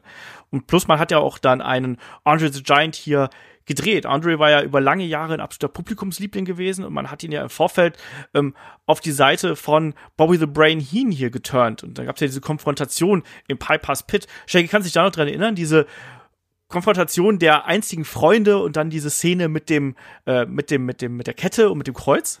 Na klar erinnere ich mich daran, das habe ich natürlich nicht vergessen. Das war eine bombastische Überraschung damals, weil an der Seite von Onto the Giant kam plötzlich ein alter Bekannter Hogens, und zwar Bobby the Brain Heen, mit dem Hogan ja auch schon einige Geschichten hinter sich hatte. Und äh, ja, Onto the Giant stellte sich sofort auf die Seite der Bösen und war absolut der große Nemesis von Hogan. Und Bobby the Brain Heenan, der Manager überhaupt, vielleicht der beste Manager aller Zeiten. Und wenn so jemand einen Andre the Giant managt, dann äh, heißt es schon einiges. Der liebe Andre wurde zum bösen Andre. Leider Gottes bis kurz vor Ende. Andre the Giant war natürlich nochmal Tag Team Champion, bekanntestes Match wahrscheinlich auch das von WrestleMania 6 ähm, gegen Demolition an der Seite von HQ, wo er dann am Ende ja auch äh, ja gegen Bobby Heen geturnt ist und dann wieder zu einem Guten geworden ist, aber ja, ansonsten dann eben aus gesundheitlichen Gründen ja keine größeren Geschichten mehr um Andre the Giant. Na, er hat noch eine kleine Rolle an der Seite der Bushwhackers gespielt, falls wir uns da noch dran erinnern, aber das war wirklich keine große Rolle mehr. Ne? Ein großer Star, ein großer Wrestler, der klein und leise gegangen ist. Eigentlich ja, eigentlich ja. Das ist traurig und irgendwie auch ein bisschen schön, teilweise auf, auf der anderen Seite eben auch. Da gibt's äh, auch eine tolle Doku zu, zu, äh, zu äh, Andre the Giant, sollte man sich auch mal anschauen, was man sich getan hat. Auf jeden Fall, das hier war wirklich nochmal das äh, ganz große Ausrufezeichen, was dann hier eben ein Hulk Hogan quasi für sich selber gesetzt hat. Hogan blieb dann für äh, fast vier Jahre Champion. Das muss ich auch mal irgendwie wegstecken. Ähm, und hat, hat vor unglaublich großen Hallen gespielt und hat dann erst den Titel wieder verloren Nämlich Shaggy, da haben wir auch schon mal drüber gesprochen, dass äh, die, die Geschichte mit, äh, mit den Hepners und mit den, mit den, mit den gekauften, mit den gekauften, nicht gekauften, den geklonten Hepners. Ja, das war äh, aber auch eine gute aufgebaute Geschichte, weil die Hepners, die waren ja beide schon bei der WW unter Vertrag und man hat sie aber nie parallel oder gleichzeitig gesehen. Ähm, es, es, es gab das Match Hogan gegen, ja, gegen Andre the Giant und ähm, der Million Dollar Man hatte, äh, das war die Geschichte, den Referee, quasi hatte einen Wrestler umoperieren, einen, Referee umoperieren lassen und hat ihn quasi als Earl Hebner aufgestellt. Das war natürlich sein Zwillingsbruder Dave Hebner. Ähm, und man hat, hat erhoben, war, war wirklich nicht bis drei auf den Schultern, aber er hat durchgezählt und so wechselte der Titel zu Andre the Giant, der ihn dann aber gleich direkt weitergegeben hat, weil er ja von, auch vom Teddy Biasi, dem Million Dollar Man, bezahlt wurde, an, an ihn. Und ähm, das war aber den Offiziellen der WWE damals nicht, äh, ja, das, da konnten sie natürlich nicht mitgehen. Das, man kann nicht einen Gürtel einfach weitergeben. Und so ging die Geschichte weiter bis zu einem Turnier. Im Übrigen eine Sache, die sich sehr oft wiederholen wird in Hulk Hogans Karriere, dass er einen Titel nicht unbedingt sehr klar verliert. Das schon, da muss ich dir recht geben, aber die Art und Weise, die war auf jeden Fall ja inno sehr innovativ zu dem Zeitpunkt. Wann hat man das schon mal, dass ein, ein extra jemand umoperiert wird, dass er genauso aussieht wie ein Referee, nur um Na, Titel bei Ted DiBiase, denk dran, der hat auch einen zweiten Undertaker geholt. Das ist richtig. Der kann das. das stimmt. History repeating. Genau, everybody's got a price und so. Everybody's Ja, got ja. a price for the million dollar man. das war nicht gut. Jetzt, jetzt dreht er das komplett war durch. richtig schlecht. Das war auch David, schnell nochmal deine Hogan-Parodie. nee, mach ich nicht, aber ich kann jetzt noch eine andere. Oh yeah. Weil wenn ich halt Hulk Hogan denke, das war jetzt auch so langsam die Zeit, wo es anfing, ähm, dass wenn ich an Hogan dachte, halt auch Macho Man dazu gehörte. Genau. Sowohl das als Fädenpartner als auch später halt als äh, du. Aber das war halt wirklich, Macho Man wurde im Grunde genommen größer dadurch, dass er halt ja, mit Hogan gefädelt ist. Ja, die Megapowers ist ein gutes Stichpo Stichpunkt, den du gibst, dann Olaf uns auch weiterbringt, weil das ist ja auch der, der Moment, an den, der, zu dem wir jetzt gerade kommen, weil dieses Turnier brachte ja dann am Ende des Turniers auch Macho Man Randy Savage als Sieger hervor und neuen Champion. Genau, der Titel wurde ja vakantiert und dann gab es ja das Turnier bei WrestleMania 4. Übrigens kein gutes Turnier, äh, kein spannendes Turnier. Hogan ist, äh, meine ich ja, mit äh, Andre the Giant äh, in, der, in, der, in den Viertelfinals schon ausgeschieden. Da gab es ein Double DQ und im Finale gab es ja dann äh, Randy Savage gegen Ted DiBiase und da wollte eigentlich Andre the Giant eingreifen. Hogan hat ihn davon abgehalten. Entsprechend, so wurden damals einfach Fäden gemacht. So, die Bösen waren die Bösen, die Guten waren die Guten und die haben zusammengehalten. Und sp- danach hatten wir dann wirklich dieses Duo, sukzessive Trio natürlich mit Miss Elizabeth noch an der Seite. Und das waren dann eben die Mega Powers. Aber Savage war nach WrestleMania 4 natürlich erstmal der amtierende WWF World Heavyweight Champion. Und äh, dann gab es eben eine Fehde zwischen den Mega Powers auf der einen Seite und den Mega Bucks auf der anderen Seite. Und diese Paarung hat eben dann auch beim SummerSlam damals, beim ersten SummerSlam, muss man auch dazu sagen, gleich das ganze Ding hier geheadlined. Ähm, es gab dann auch noch Fäden gegen die Twin Towers. Die sollten später auch noch beim Bruch äh, der äh, Mega Powers eine gewaltige Rolle spielen. Aber grundsätzlich war es dann eben hier so, dass, äh, ja, das war erstmal jetzt eine Gruppierung. Aber man hat dann eben immer mehr so diese ja Zwistigkeiten der beiden irgendwie äh, reingebracht, weil natürlich ein Hogan extrem ja prägnant gewesen ist und vor allem auch ja sehr freundschaftlich mit Miss Elizabeth unter, äh, umgegangen ist, aber natürlich ein äh, Macho-Band da auch sehr eifersüchtig gewesen ist. Und da gab es immer wieder Anspielungen, dass dann eben ein, äh, ein Hogan vielleicht doch ein bisschen besser befreundet mit Elizabeth sein könnte als gedacht. Und das hat dann irgendwann auch einen sehr eifersüchtigen Savage auf die Palme gebracht. Die beiden trafen dann auch noch im, äh, im Rumble aufeinander, wo dann äh, ein Hogan natürlich Randy Savage eliminiert hat. Irgendwie, ja. Das hat super funktioniert. Ja, Also besser Fanta- kannst du es nicht machen. Genau, Also fantastische Geschichte der beiden, fantastische Fehde, auf jeden Fall. Also ich war auch Genau. komplett drin. Selbst jetzt kann ich mir immer noch angucken, weil die Fehde ist super. Was aber über was manchmal der Mann, den Mantel des Schweigens gilt wird, äh, wenn man über die Megapowers spricht, ist, dass Hogan zu dem Zeitpunkt auch eine coole Idee hatte für ein neues Outfit. Ich weiß nicht, ob ihr das wisst, ein neues, neues Accessoire. Ähm, Und zwar hat er damals angefangen, diesen Helm zu tragen. Erinnert ihr euch in den, diesen, diesen Gladiator-ähnlichen Helm, der auch als Merch angeboten werden sollte und der aber tatsächlich nur sehr, sehr selten verkauft wurde. Zum einen, weil es teuer war und zum anderen, weil es einfach bescheuert aussah. Aber Olaf hat bestimmt einen davon Olaf hat auf jeden Ja. Fall einen davon, diesen, diesen Helm. Den trage ich auch nur zu besonderen Gelegenheiten. beim Podcasten. Ja, genau. Deswegen äh, ist meine Stimme auch immer so glockenklar, weil ich einfach so einen riesigen Hulk Hogan-Helm trage die ganze Zeit. Der geht über das Mikro. Ähm, Ende vom Lied war auf jeden Fall, dass natürlich dann hier, äh, ja, es gab diverse Konfrontationen von äh, Hogan und Savage und dann beim äh, Main Event 2 trafen die beiden eben auf äh, die Twin Towers und da gab es dann den endgültigen Bruch. Da traf nämlich zum einen erstmal Savage natürlich versehentlich Miss Elizabeth. Hogan hat sich die äh, Dame ge- geschnappt, hat sich um sie gekümmert ähm, und äh, Backstage gebracht, woraufhin natürlich Savage alleine gewesen ist. Ähm, äh, und dass das Match quasi da alleine bestreiten musste. Später in der Umkleide gab es dann aber endgültig die Attacke. Da lag dann, die, das, das Bild kennt garantiert jeder, glaube ich. Dieses Bild, wo Miss Elizabeth liegt hinten in so einem, ich wollte gerade sagen, so einem OP-Raum, aber in so einer Umkleide auf so, einem, auf, so einer, äh, auf so einer Bank, mehr oder weniger. Und ähm, davor eben Hogan und Savage, die äh, einander quasi ja anschreien, beziehungsweise Savage schreit, Hogan versucht zu beruhigen, irgendwann gibt's die Ohrfeige und dann gibt's eben die Attacke. Savage ist als Champion, muss man auch noch dazu sagen, ist hier geturnt und äh, ja, hat letztlich eigentlich nur dazu geführt, dass dann eben diese Fehde der beiden eingeleitet wird, um dann bei WrestleMania 5 hier eben zu kulminieren. Und das Ding hat damals Hulk Hogan gewonnen, aber Shaggy auch in einem richtig guten Match, oder? Ja, also gut, der Macho Man Randy Savage ist ja ein guter Wrestler, ein herausragender Wrestler gewesen. Der hat Hogan mit Hogan einfach ein fantastisches Match gezeigt. Auch da war sehr viel choreografiert, wie man so hört. Aber es war wirklich, wirklich spannendes Match, tolles Match. Und man muss sagen, ein Jahr lang eine Feder aufbauen, das ist doch, das ist doch Wahnsinn. Das ist doch echt was Tolles. Oder sogar über ein Jahr, wenn man, wenn man die, den Start auch mitnimmt. Das ist schon fantastisch. Also, das hat die WWE damals auf jeden Fall geschafft. Und das war WrestleMania 5. Ähm, tolle, tolle Veranstaltung und mit einem wunderbaren Main Event. Also, ich fand es damals fantastisch. Und dann gab es den ersten, ähm, Hänger, würde ich sagen, für Hulk Hogan. Weil danach kam ja erstmal sein äh, Kinofilm, wo er erstmals die Hauptrolle hatte. Also der Hammer bzw. No Hold Bars.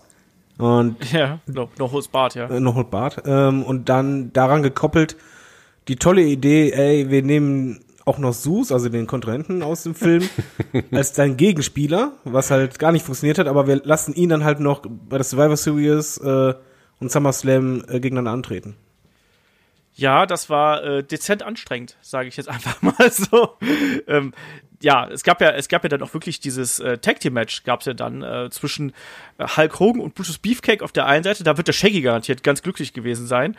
Und auf der anderen Seite äh, der Macho Man und Zeus. Das gab's ja da wirklich.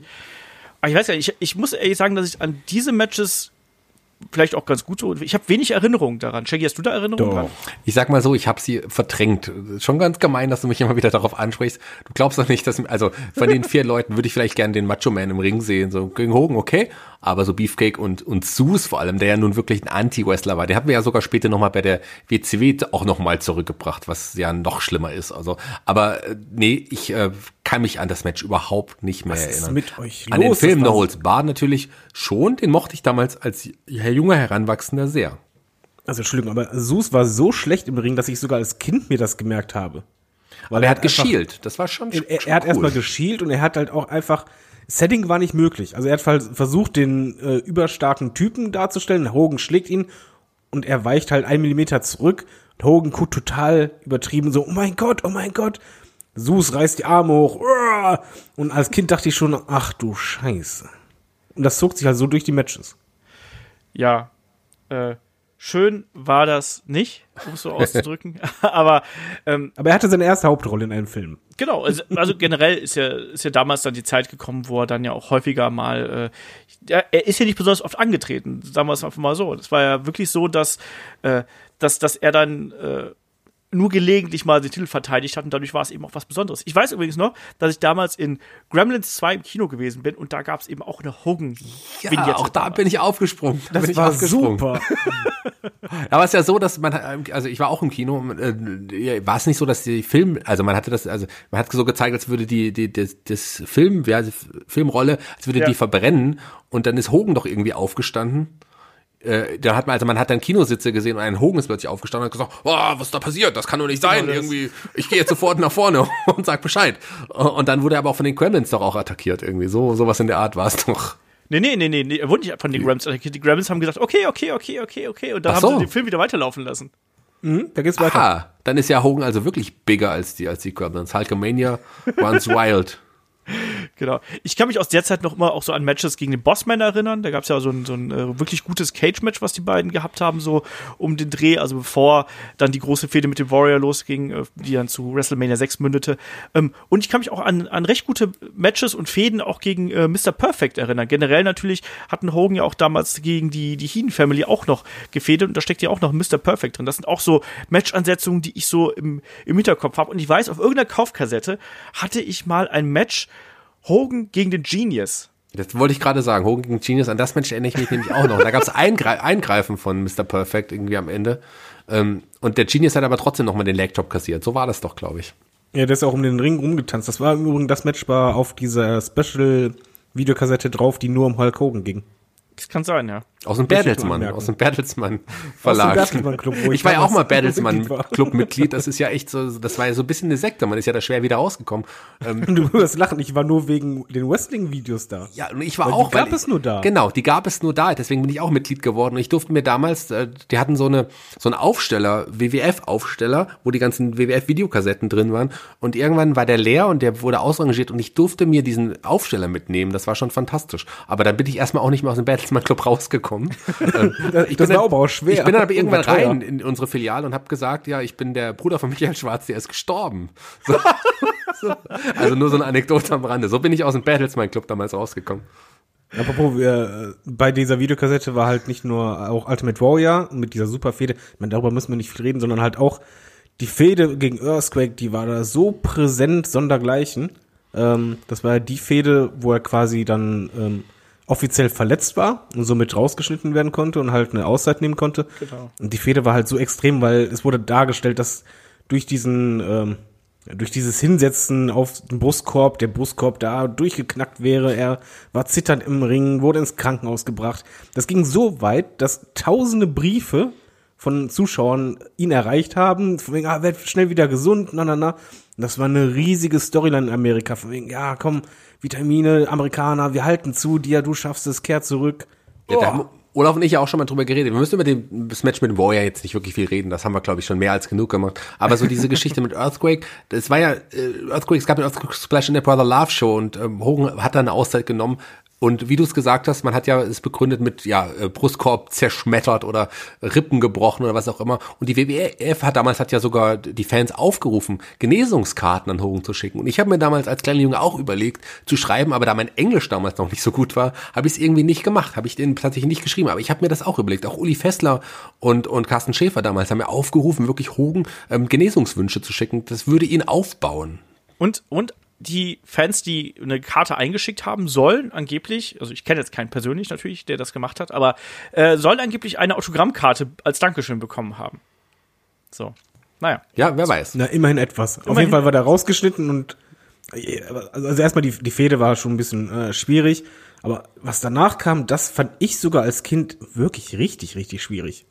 Also ich fand die Fehde cool mit Earthquake, muss ich nochmal wiederholen, äh, weil es irgendwie, es kam realistisch rüber. Also ich bin ein bisschen anderer Meinung. Mir, ich fand die Fehde, für mich war das nach der War- Warrior-Geschichte mit die coolste Fehde von Hogan. Klar, es war wieder ein weiterer Big Man, aber Earthquake war ein guter Big Man und das hat schon funktioniert. Ich habe ja nicht gesagt, dass es schlecht war, sondern es war halt äh, schwierig jetzt äh, im Nachhinein so, hm, okay, es war halt auch sehr großer Pathos dabei, aber dann kam halt anschließend, es war halt der Golfkrieg Genau. Und man kam auf die super tolle Idee, hm, Real American, komm, gegen wen äh, lassen wir ihn antreten? Ja, Sergeant Slaughter, der in dem Moment, äh, eigentlich war der früher auch immer Amerikaner, aber das ist in dem Moment wurscht, sondern er hielt halt zu Irak äh, antreten ließ und das war echt eine schreckliche Entscheidung. Er hat ja erstmal, also Sergeant Slaughter hat den Titel vom Ultimate Warrior gewonnen beim Royal Rumble 91 mit Hilfe des Macho Man Randy Savage natürlich, der damals den Warrior attackiert hat und sein Zepter mit dem Diamanten oben drauf auf dem Schädel des Warriors äh, zertrümmert hat und da konnte auch der nichts mehr gegen machen. Sergeant Slaughter ist Champion geworden. Ich weiß, ich war damals total entrüstet und äh, empört, dass sowas überhaupt möglich ist, dass Sergeant Slaughter den Warrior besiegt. Ich habe es nicht glauben können. Warrior damals ja auch mit der ähm, rot-weiß-blauen Gesichtsmontur hier unterwegs. Naja, Und Slaughter auch schon zig Jahre über den Zenit hinaus. das stimmt, das stimmt. Aber hier so als, als neuer Heel, man brauchte eben einfach einen neuen Heel, der hier einem Hogan zum Fraß vorgewerf- geworfen werden konnte. Und da war ein Slaughter ganz gut. Ähm, die beiden trafen dann bei WrestleMania 7 aufeinander. Und da bin ich mal gespannt, wie, wie ist da eure Meinung zu? Es war ja ein echtes Blutbad zum Ende. David, wie fandst du das Match? Ich fand's echt nicht gut. Ich fand aber auch die ganze WrestleMania 7 äh, sehr schlecht. Einfach, es war eine sehr kleine Crowd. Geplant war eigentlich, das in einem Stadion zu machen, aber die haben nicht genug Tickets verkauft. Dann wurde es in eine kleine Halle verlegt. Und der ganze Event war halt oh, schon schwierig, weil drumherum überall diese amerikanischen Fahnen, alles voll. Und das Match selber, nee, ging halt nicht. Das war halt echt brutal, aber Sergeant Slaughter war halt im Match oder im Ring zu der Zeit einfach nicht gut. Äh, Hogan auch nicht unbedingt jemand, der halt einen richtig durchziehen kann. Ich kann mir das zum Beispiel nicht so oft angucken. Um, aber um das kurz dazu kurz zu widersprechen, es gab bei WrestleMania 7 natürlich auch äh, Warrior gegen äh, Savage und das war ein fantastisches Match. Also für mich das beste Warrior-Match überhaupt. WrestleMania Aber nur 7, ein gutes Match auf der Karte. nee, WrestleMania 7 war vor allem die Card mit unfassbar vielen Matches. Obwohl die Card, äh, der Event gar nicht so mega lang war. Es waren irgendwie 13, 14 Matches auf der Card. Und keine drei Stunden, ja, wenn man sich das heute noch anschaut. Genau, und wir haben dann auch mal so einfach mal so Squash-Matches dazwischen. Also der Mountie besiegt Tito Santana irgendwie in einer Minute oder so. Es gab das legendäre Blindfold-Match zwischen Jake Roberts und Rick Martel. Also, wie kannst du über diese Card schimpfen? ich weiß auch nicht genau, wie sowas passieren konnte. Ähm, ja, ne? Ende vom Lied war auf jeden Fall, dass Hogan nach WrestleMania 7 wieder äh, Champion gewesen ist und natürlich äh, dem bösen Iraki hier den äh, ja, die Belt abgenommen hat. Wobei, um sorry, äh, es war, er war ja dann nicht mehr Iraki, sondern er, das wurde ja, die, Ja. die Storyline wurde ja kurz vorher auch fallen gelassen, weil das einfach auch zu vielen Tumulten geführt hat. Slaughter hatte ja Morddrohungen bekommen und ist auch nur wirklich nur noch mit, ja, mit Schutzweste angetreten. Das war wirklich so hart, dass man das auch hat fallen lassen, dann die Irak-Geschichte und er war dann nur noch der Böse, der sich gegen Amerika gestellt hatte. Na gut, der Verräter halt dann eben. Der Verräter, aber Hogan war jetzt Champion, aber wie du jetzt wahrscheinlich gleich sagen wolltest, kam ja auch ein anderer World Champion noch zur WWE. Und das führte auch mehr oder weniger am Ende zu Hogans Titelverlust. Genau, wir haben natürlich dann einen, äh, den echten World Heavyweight Champion dann gehabt mit einem guten äh, Ric Flair, der natürlich darüber gekommen ist. Er hat natürlich dann auch äh, äh, Hogan gleich herausgefordert, damals ja auch noch mit dem ähm, großen goldenen äh, Belt hier, mit dem NWA World Heavyweight Championship äh, mit dabei. Aber beim äh, bei der Survivor Series gab es ja dann nicht das Aufeinandertreffen zwischen Hogan und Flair, sondern es gab ja erstmal Hogan gegen Undertaker und da hat ja eben dann ein Ric Flair eingegriffen und hat dann dafür gesorgt, dass äh, ja Hogan hier verliert, hat unter anderem einen Stuhl in den äh, Ring geschoben, worauf Hogan dann den Tombstone Piledriver kassiert hat. Und äh, da war der Undertaker erstmal Champion. Er hat gleich nach kürzester Zeit, also nach einem Jahr, der Undertaker ist ja bei der Survivor Series 90 äh, debütiert. 91 hat, dann, hat er hier den Titel gewonnen, hat relativ kurz äh, nach seinem Debüt also für damalige Verhältnisse äh, das Gold hier gewonnen. Sechs Tage später sollte es aber wieder los sein, weil da gab es Tuesday in Texas, da gab es das Rematch, es gab erneut Eingriff von, äh, von Flair. Gab es nicht einen Pulverwurf oder sonst irgendwas, ich weiß es nicht mehr ganz genau. Auf jeden Fall ähm, Ich glaube, es war Asche. oder Asche, genau, es war. Asche, ja, ja, genau.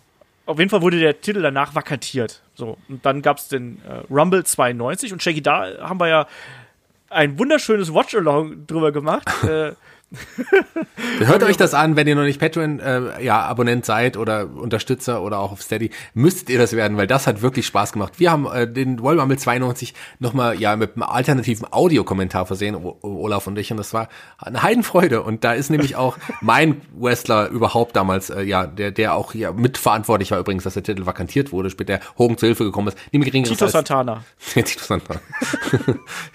Du, Deuce und Domino. Nein, es war äh, Sid Justice, also Sid Vicious später, der große oder Psycho Sid, der Psycho Sid vielmehr, der, den ich wirklich geliebt habe zu dem Zeitpunkt. Äh, Der ist gekommen und der war ja auch entscheidend, dass Hogan am Ende nicht gewonnen hat. Die haben sich gestritten, am Ende Flair ging als Sieger hervor, ähm, führte dann zum auch zu, zu bestimmten Matches bei WrestleMania. Zu dem Uah. fantastischen One-In von Papa Shango, der blitzschnell, okay. Aber da, ich, ich will nicht alles vorwegnehmen, sorry. Und einem Ultimate Warrior, der nicht aussah wie ein Ultimate Warrior. Genau. Aber Papa Shango, der zum Ring geeilt ist, wie, wie, wie Flash. Also das ist fantastisch. Einsatz total verpasst. Ja, da war ja alles verkehrt dran. Also, der Rumble 92 ist großartig. WrestleMania 8 haben wir, glaube ich, wir alle auch noch in schöner Erinnerung, weil da natürlich äh, das Ding live lief damals auf Tele 5. Das konnte man sich ja, konnte sich ja jeder anschauen. Das war was ganz Besonderes, haben wir auch schon ein paar Mal drüber gesprochen. Mit einem fantastischen Match. Ja, mit, äh, mit mehreren fantastischen Matches. Also Main Event Ja, war halt kacke, aber wir hatten Bret Hart gegen Roddy Piper zum Beispiel. Ich wollte gerade sagen, das war das Match schlechthin. Das war, boah.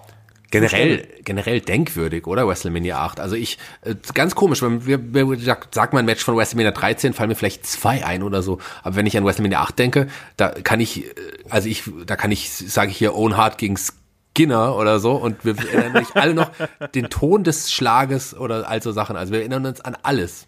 Und das Stadion. Das Stadion, Ja. fantastisch. Der Hoosier Dome von Indianapolis. Ja, damals. das sah richtig cool aus. Ja. Das war fantastisch. Äh, Das, das Ende muss man eigentlich gesehen haben. Es gab ein, äh, ja, ein, ein vollkommen gebotchtes Finish mit, äh, mit Eingriff von Papa Shango und am Ende mit Harvey Whippleman, weil Sid sollte ja eigentlich hier verlieren, ganz klar, äh, wurde aber ja wenige Tage drauf gefeuert. Dann hatte sich Sid dann überlegt, Mensch, eigentlich ist es doch scheißegal, wenn ich eh gefeuert werde, kann ich auch mal aus dem Legdrop auskicken und dann hat Harvey Whippleman eingegriffen, um hier das Match wenigstens noch irgendwie zu beenden. Deswegen kam Papa Shango für seinen Run-In zu spät, dann musste der Warrior losrennen und war dummerweise auch noch Tage vorher beim Friseur War eine super Idee. und hat sich einen modischen Bob schneiden lassen. Naja, ähm, generell, das war ja die Zeit damals, ähm, das wieder eine ernstere Geschichte, wo es ja den großen äh, Steroidskandal gegeben hat mit äh, George, äh, oh mein Gott, mit Dr. George äh, Sahorian, der damals ja so ein bisschen der, ja, wie soll man sagen, der Dealer ihres Vertrauens sein sollte und auch äh, gerade ähm, einem guten äh, Hulk Hogan wohl diverse Male, ja, äh, Mittelchen verabreicht haben soll. Und äh, das war eben eine Sache, die ja sowohl das Wrestling als auch einen Hulk Hogan damals sehr stark äh, betroffen hat, es mal so auszudrücken. Hulk Hogan sollte ja später dann sogar gegen einen ähm, Vince McMahon aussagen ähm, und hier als Kronzeuge quasi fungieren. Also das war schon, Ähm, ja. Kann man das eigentlich nicht kurz zusammenfassen, dass jeder sich so selber die Meinung bilden kann, ob Hogan was nahm oder nicht, wenn man einfach anguckt, wie er anschließend aussah? Ja, äh, Weil der hat sich optisch komischerweise nach diesem Zwischenfall dermaßen verändert. Das Gesicht wurde halb so schmal wie vorher. Auch die Statur viel athletischer, äh, definierter. Er hatte dann auch im Übrigen ähm, Thunder in Paradise angefangen zu drehen, Ja. glaube ich, oder? das kam glaube ich später, oder? War das nicht Kam ein 94? bisschen später. Ich glaube, das Ah war nee, ein bisschen der, später. aber er hat, er hat Mr. Babysitter gedreht. Okay, das macht's nicht besser. Nein, aber nein, er hatte ja auch andere Projekte, einfach äh, genau wie Ritter aus dem All. Aber er hat sich halt körperlich extrem geändert. Und als er halt dann sein großes Comeback feierte äh, mit seinem besten Freund Brutus Beefcake mit der tollen Hose gegen Money Inc. bei WrestleMania äh, 9, das war halt anfangs wirklich, also zumindest für mich, echt schwierig zu sagen, ja, das ist Hulk Hogan, weil er sah einfach ganz anders aus von der Statur her und auch vom Gesicht. Aber es ging ja einigen Wrestlern so, die da zurückkamen, irgendwie, die dann wirklich nicht mehr, also entweder waren die ganzen Muskulösen erstmal komplett weg oder sie kamen wirklich weniger muskulös zurück. Immer noch sehr, äh, ja, gut bei Schuss, aber nicht mehr so diese Powerhouses, die sie vorher waren. Hogan ganz besonders. Und man hat Hogan dann auch wieder zurückgebracht nach, er ist trotzdem zurückgekommen, wie du es gesagt hast, an der Seite von, von Beefcake gegen Money Inc. Äh, Der hat äh, seinen ehemaligen Freund Brutus Beefcake unterstützt und bekam auch Unterstützung von Jimmy Hart, der, ja, wie ich vorhin auch schon mal gesagt habe, ein enger Freund einer der engsten Freunde von Hulk Hogan schon immer war und eigentlich ja immer ein böser Manager war und da erstmalig auch auf die Seite der Guten gewechselt ist. Und man dachte, Hogan und, und also die bekam ja sogar den Beinamen die Megamaniacs, um nochmal so den, den Kreisschluss äh, zu machen. Und äh, ja, nicht im Main Event von WrestleMania 9. Das war schon überraschend, wenn Hogan zurück ist, steht er nicht im Main Event, dachte man zumindest. Ja, und dann ohne Scheiß war doch der Moment, wo einfach Hogan bei mir erstmal gestorben war. Bei euch nicht? Doch. Ja, Weil es gab halt Yokozuna gegen Bret Hart, was eigentlich echt kurz war, aber in, in der Kürze war es richtig gut. Ja. Und ähm, Yokozuna fertigt halt Bret Hart ab mit den äh, Salzwurf ins Gesicht und natürlich kommt Hulk Hogan raus, der keinerlei Beziehung zu Bret Hart hat. Und Bret Hart muss natürlich deuten, ey, mach du es, mach du es, weil er wird halt herausgefordert, ja, kämpf doch mal. Und ein Champion, der vor allem ein sehr starker Champion war und ewig brauchte und trotzdem gescheitert ist, äh, war kein Vergleich zum super incredible Hulk Hogan, der in den Ring kam und einfach mal äh, binnen fünf Sekunden gefühlt den Champion abfertigte mit seinen eigenen Waffen, Leg Drop, Bumm, Pint und WrestleMania endet so, wie WrestleMania enden muss, wenn Hulk Hogan dabei ist. ich, ich höre da einen bitteren kleinen David raus. Ja, das war furchtbar. Entschuldigung, das war so ein, ein Tritt in die Nüsse von jedem Wrestler, der sich davor den Hintern aufgerissen hat für einen Bret Hart, der ein richtig äh, guter Champion und Champion-Anwärter war. Und einfach, äh, es wurde einfach lächerlich bloßgestellt und selbst als nicht wissender Kiddie wusstest du, irgendwas, das fühlt sich total falsch und nicht richtig an. Ja, es hat sich nicht richtig angefühlt und der Tritt in die Nüsse, den du beschrieben hast, das war ein Tritt, aber zum Glück war der Tritt nicht so intensiv, wie man ja in den Wochen danach dann gemerkt hat, weil Hogan relativ schnell den Gürtel wieder verloren hat und aber auch seine Anstellung bei der WWE ja verloren hatte Aber- quasi. Oh, die Art und Weise war aber noch schlimmer, das Match. Oh, das war das Match bei King of the Ring, äh, wo um den Ring komischerweise zigtausend Millionen äh, japanische Fotografen, Anführungszeichen, waren, die so penetrant einen die ganze Zeit ins Au- Auge stachen, dass man sich gar nicht aufs Match konzentrieren konnte. Und irgendwann ist halt ein Fotograf hoch, hat quasi geblitzt, dabei gab es eine kleine Anführungszeichen Explosion, die Hulk Hogan blendete, dadurch hat er verloren. Er konnte natürlich wieder nicht clean verlieren, nein musste auf die kurioseste Art und Weise sein. Oh, furchtbar. Also der Zeitraum, das war echt. Genau. Und Hogan war damals dann ja auch schon nur noch relativ selten zugegen. Wie gesagt, er hatte auch, hatte auch schon äh, Filmprojekte, Serienprojekte nebenbei gehabt und er, im Endeffekt hat er dann 93 sind wir jetzt ja inzwischen hat er einfach seinen Vertrag ausgesessen und hat da nicht mehr viel äh, gemacht. Die beiden haben noch hier und da bei Hausshows gegeneinander gekämpft, also Hogan und Yokozuna. Äh, das war's aber dann eben auch. Und man muss dazu sagen, also Hogan hat quasi, wenn wir jetzt gerade nochmal zu WrestleMania ganz kurz gehen, Hogan hat die ersten, äh, hat von acht WrestleManias also bis WrestleMania 8, hat er sieben geheadlined offiziell. Bei neun nehmen wir jetzt mal so ein bisschen raus, weil da, da war er ja offiziell nicht Headliner, sondern ist ja eher da ne, spontan irgendwie reingerutscht. Aber man hat eben da schon gemerkt, dass sich die WWF verändert hat und ein Hogan, der eben trotzdem noch seinen Einfluss hat, Geld machen, dass er da, er wollte an dieser Position festhalten. Das hat aber eben nicht wirklich äh, mehr funktioniert. Auch die Fans haben nicht mehr so positiv auf ihn reagiert, wie das ursprünglich geplant gewesen ist. Ähm, und wir haben es gerade richtig gesagt, also beim King of the Ring, äh, da war es dann da war es dann eben vorbei. Hogan hat seinen Vertrag ausgesessen, hat zwischendurch noch mal bei New Japan äh, gekämpft, ähm, auch unter anderem gegen den äh, Great Muta zum Beispiel, was äh, damals auch schon ein Dream Match gewesen ist, gegen Tatsumi Fujinami beispielsweise auch. Ähm, das konnte ja, man alles auch, so machen. Auch, auch mit Muta, was übrigens auch ein Genau. sehr cooles Match gegen die Hellraisers. Ich habe mal, glaube ich, im World Warriors Podcast mal angesprochen. Hellraisers damals Animal und, und Sasaki quasi. Auch ein cooles Match eigentlich. Da hat Hogan auch noch mal ein bisschen mehr gezeigt als, als bei der, als, als bei, der, bei seinen letzten Kämpfen bei der WWF. Ja. Genau das. Und wenn wir jetzt weitermachen, dann äh, sind wir ja schon im Jahr 94 und da ging es ja dann ab zur WCW. Und da möchte ich gerne Halt. Ja, was? Das stimmt nämlich nicht ganz, weil es war halt vorher, war eigentlich noch wichtiger, äh, dass er Thunder in Paradise angefangen hat zu drehen. Weil das war, nee, es war kurz vorher und das war in Amerika wirklich ein richtiger Hit. Kam dann auch nach Europa, äh, war da auch nicht. Und Hogan war halt medial wieder on top. Und in, genau in dem Moment, wo Hogan wirklich richtig heiß war, holt die WCW ihn. Und ich denke mal schon, das ist ein wichtiger Punkt dabei. Ja. Ich kann das ich kann das so schwer einschätzen. Also die, also die Serie hat quasi äh, im, im Frühling äh, 94 wurde die ausgestrahlt. Also ich weiß nicht, ob die so ein Riesenhit war. Es gab nur eine Staffel. Äh, die war durchaus erfolgreich. Okay. Ähm, egal. Auf jeden Fall äh, lief halt eben von, von März bis, bis November seiner Zeit. Aber du hast natürlich vollkommen recht. Also sein Debüt bei der, äh, bei der WCW fiel natürlich da rein. Wie habt ihr denn damals das Debüt wahrgenommen? Weil da hat natürlich auch die WCW in, mit den, mit den äh, Disney-Studios äh, da die schwersten Geschütze aufgefahren, inklusive dieser Parade, die ein Hogan da bei der Ankunft bekommen hat. Also, äh, Shaggy, weißt du das noch, wie das damals gewesen ist? Ja, ich habe das äh, sehr äh, miterlebt. Also Die WCW wurde damals ja auch groß, dann in, in Deutschland auch. Ich war ja ein großer Fan der WCW. Ich habe das schon, das war quasi die Liga, mit der ich eigentlich angefangen habe, damals mit Catch-Up und so weiter. Und äh, ich mochte das immer, dass es ein bisschen anders war, dass es nicht die große Show war. Klar hatte man in den ein, zwei Jahren davor so ein bisschen Leerläufe. Das war dann nicht immer spannend zu verfolgen. Aber nachdem Hogan quasi da debütiert ist mit dieser komischen Parade und Hogan als wirklich hat da größeren Star dargestellt als alle anderen Stars, die man vorher hatte, zusammen. Das war, und ein Sting dann dadurch auch ein großer Star vorher war in die zweite Garde gerutscht ist. Das habe ich nicht befürwortet. Das, da habe ich angefangen, Hogan wirklich äh, ja nicht mehr nur als mir egal anzusehen, sondern ich habe eine Antipathie entwickelt damals gegen Hogan, weil er wirklich die komplette WCW einfach verändert hat. Also das war nicht mehr so wie vorher. Ja. Und es fühlte sich auch ziemlich komisch an. Er ist ja, glaube ich, das war Disneyland, ne? Oder war Disney World? Äh, äh, MGM, Disney's MGM Studios, ja.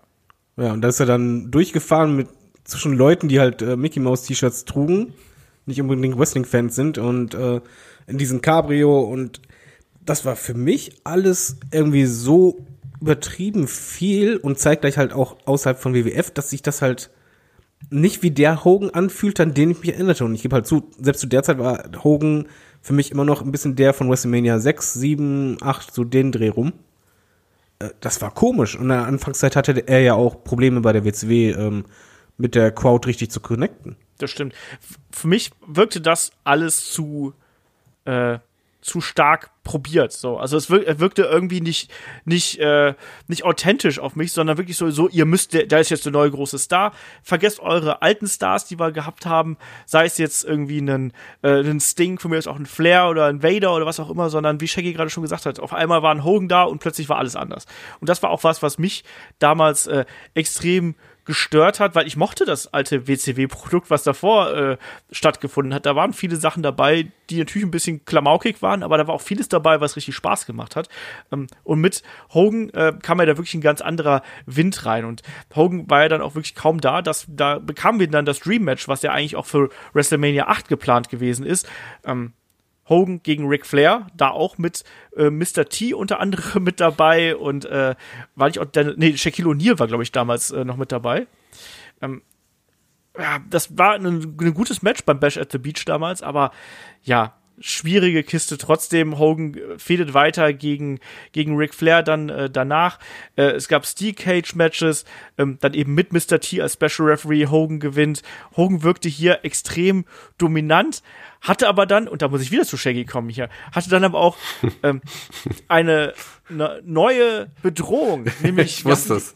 Die Three Faces of Fear, Shaggy. Ach, die Three Faces of Fear. Ich dachte, du willst jetzt schon komplett zum Dungeon of Doom übergehen. Nee, da sind wir noch nicht. Wir sind erstmal bei einem viel, viel bedrohlicheren Stable und das waren die Three Faces of Fear.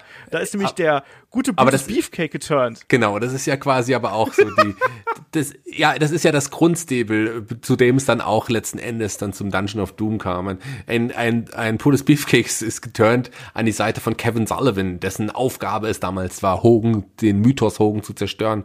Und man hatte noch jemanden mitgebracht, und zwar den, ja, den Original Avalanche quasi, den, die, die Lawine, und zwar niemand geringeres als den alten Gegner, den man auch schon kannte, den Earthquake, der wurde, war jetzt Avalanche und die drei waren ja die, die Three Faces of Fear. Den, das Hauptaugenmerk war es einfach, Hogan zu zerstören. Und das war ja im Grunde auch das gleiche des Dungeon of Dooms dann später, der ja kurz daraus entstanden ist, wie gesagt.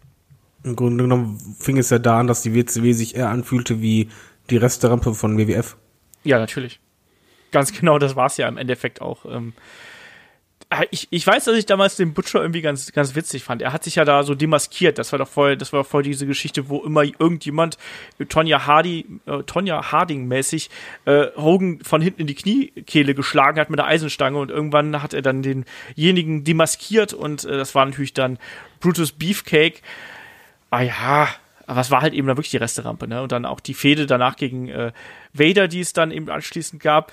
Da ist das Beste immer noch dieses Match bei äh, ähm, also bei Uncensored gibt es ja so ein Leather Strap Match, das ist schon nicht besonders geil. Das Beste ist aber wirklich noch dieses Ding, dieses Cage Match bei Bash at the Beach, wo du einfach siehst, dass die beiden bei 40 Grad im Schatten, das war diese Draußenveranstaltung, wo die damals auch noch diese Baywatch ähm, Kooperation gehabt haben, bei 40 Grad ein Cage Match bestreiten müssen und einfach beide nach drei Minuten komplett durch sind.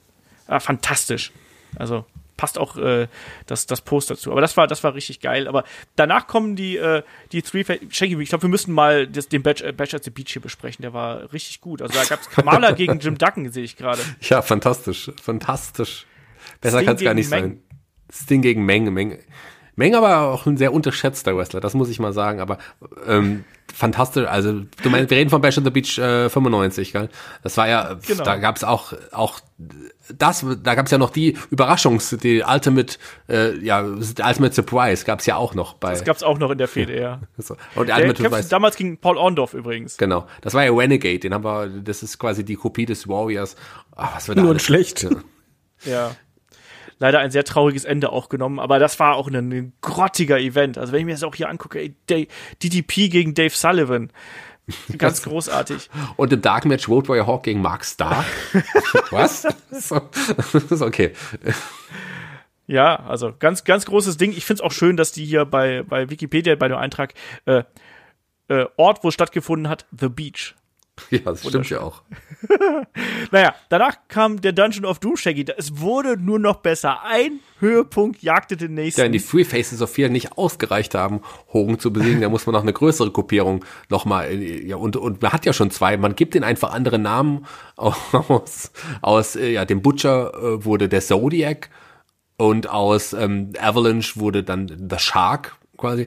Und man hat noch andere illustre Gestalten an die Seite gesetzt. Ein Kamala kam zurück, ein, ein, ein Meng, den man ja auch schon unter Vertrag hatte, war. Und natürlich dann auch noch, noch die Giganten, wie den, äh, den Giant natürlich und noch, später auch noch den Yeti. ja, und da äh, kam, da schließt sich erneut ein Kreis. Zeit, Fan zu sein. Da schließt sich erneut ein Kreis. Ich muss nochmal sagen, wir haben ja vorhin schon mal den Berg Hogans angesprochen. Aber wenn ihr wirklich einen fantastischen Berg sehen wollt, schaut euch den Berg vom Giant und Yeti gegen Hulk Hogan an. Besser geht es nicht. Ein Wrestling-Highlight sondergleichen. Ja, das. Und äh, wisst ihr, wo, wisst ihr, wo der Dungeon of Doom herkam? Die, wo sie immer angekündigt wurden, wo sie herkamen ursprünglich? Sie kamen auf dem, äh, from the land of Yin and Yang. Das war der Ursprungsort des Dungeon of Dooms. Weißt du, was traurig ist? Nur wenn du es erzählst, was da war, geht meine Stimmung gerade voll in den Keller ein. War es. Äh, Ei, ei, ei. Eigentlich ist es lustig. Eigentlich ist es Wrestling Crap, über den man heute so lachen kann. Wenn man es damals verfolgt hat, war es nicht immer zum Lachen. Ja, vor allem musst du bedenken, du hattest halt so einen großen Namen, aber irgendwie, ja, es hat nicht bei der WCW so funktioniert wie bei WWF und ähm, auch durch solche Fädenpartner, die natürlich fantastisch waren Shaggy, äh, ging das Standing von Hogan doch deutlich immer mehr nach unten. Es war sogar so, dass teilweise ja Hogan sogar ausgebucht wurde. Ja, das ist richtig. Obwohl man es geschafft hat, hier dann auch später bei Fall Brawl, so die großen Wargames, für die die WCW ja stand, das war ja wirklich was Fantastisches. Da hat es man geschafft, auf der einen Seite Stars wie Hogan, Savage, Luger und Sting zu bringen. Und die Gegner waren niemand Geringeres als Kamala, Zodiac, Shark und Meng. Das war herausragend. Aber es, ich muss hier noch einmal ganz kurz ähm, auf äh, Uncensored damals zu sprechen kommen, weil da gab es das geile Match. Also es ist das beste Cage-Match aller Zeiten. Also Ja, es, es wird nicht besser. Es wird nämlich, Shaggy lacht schon.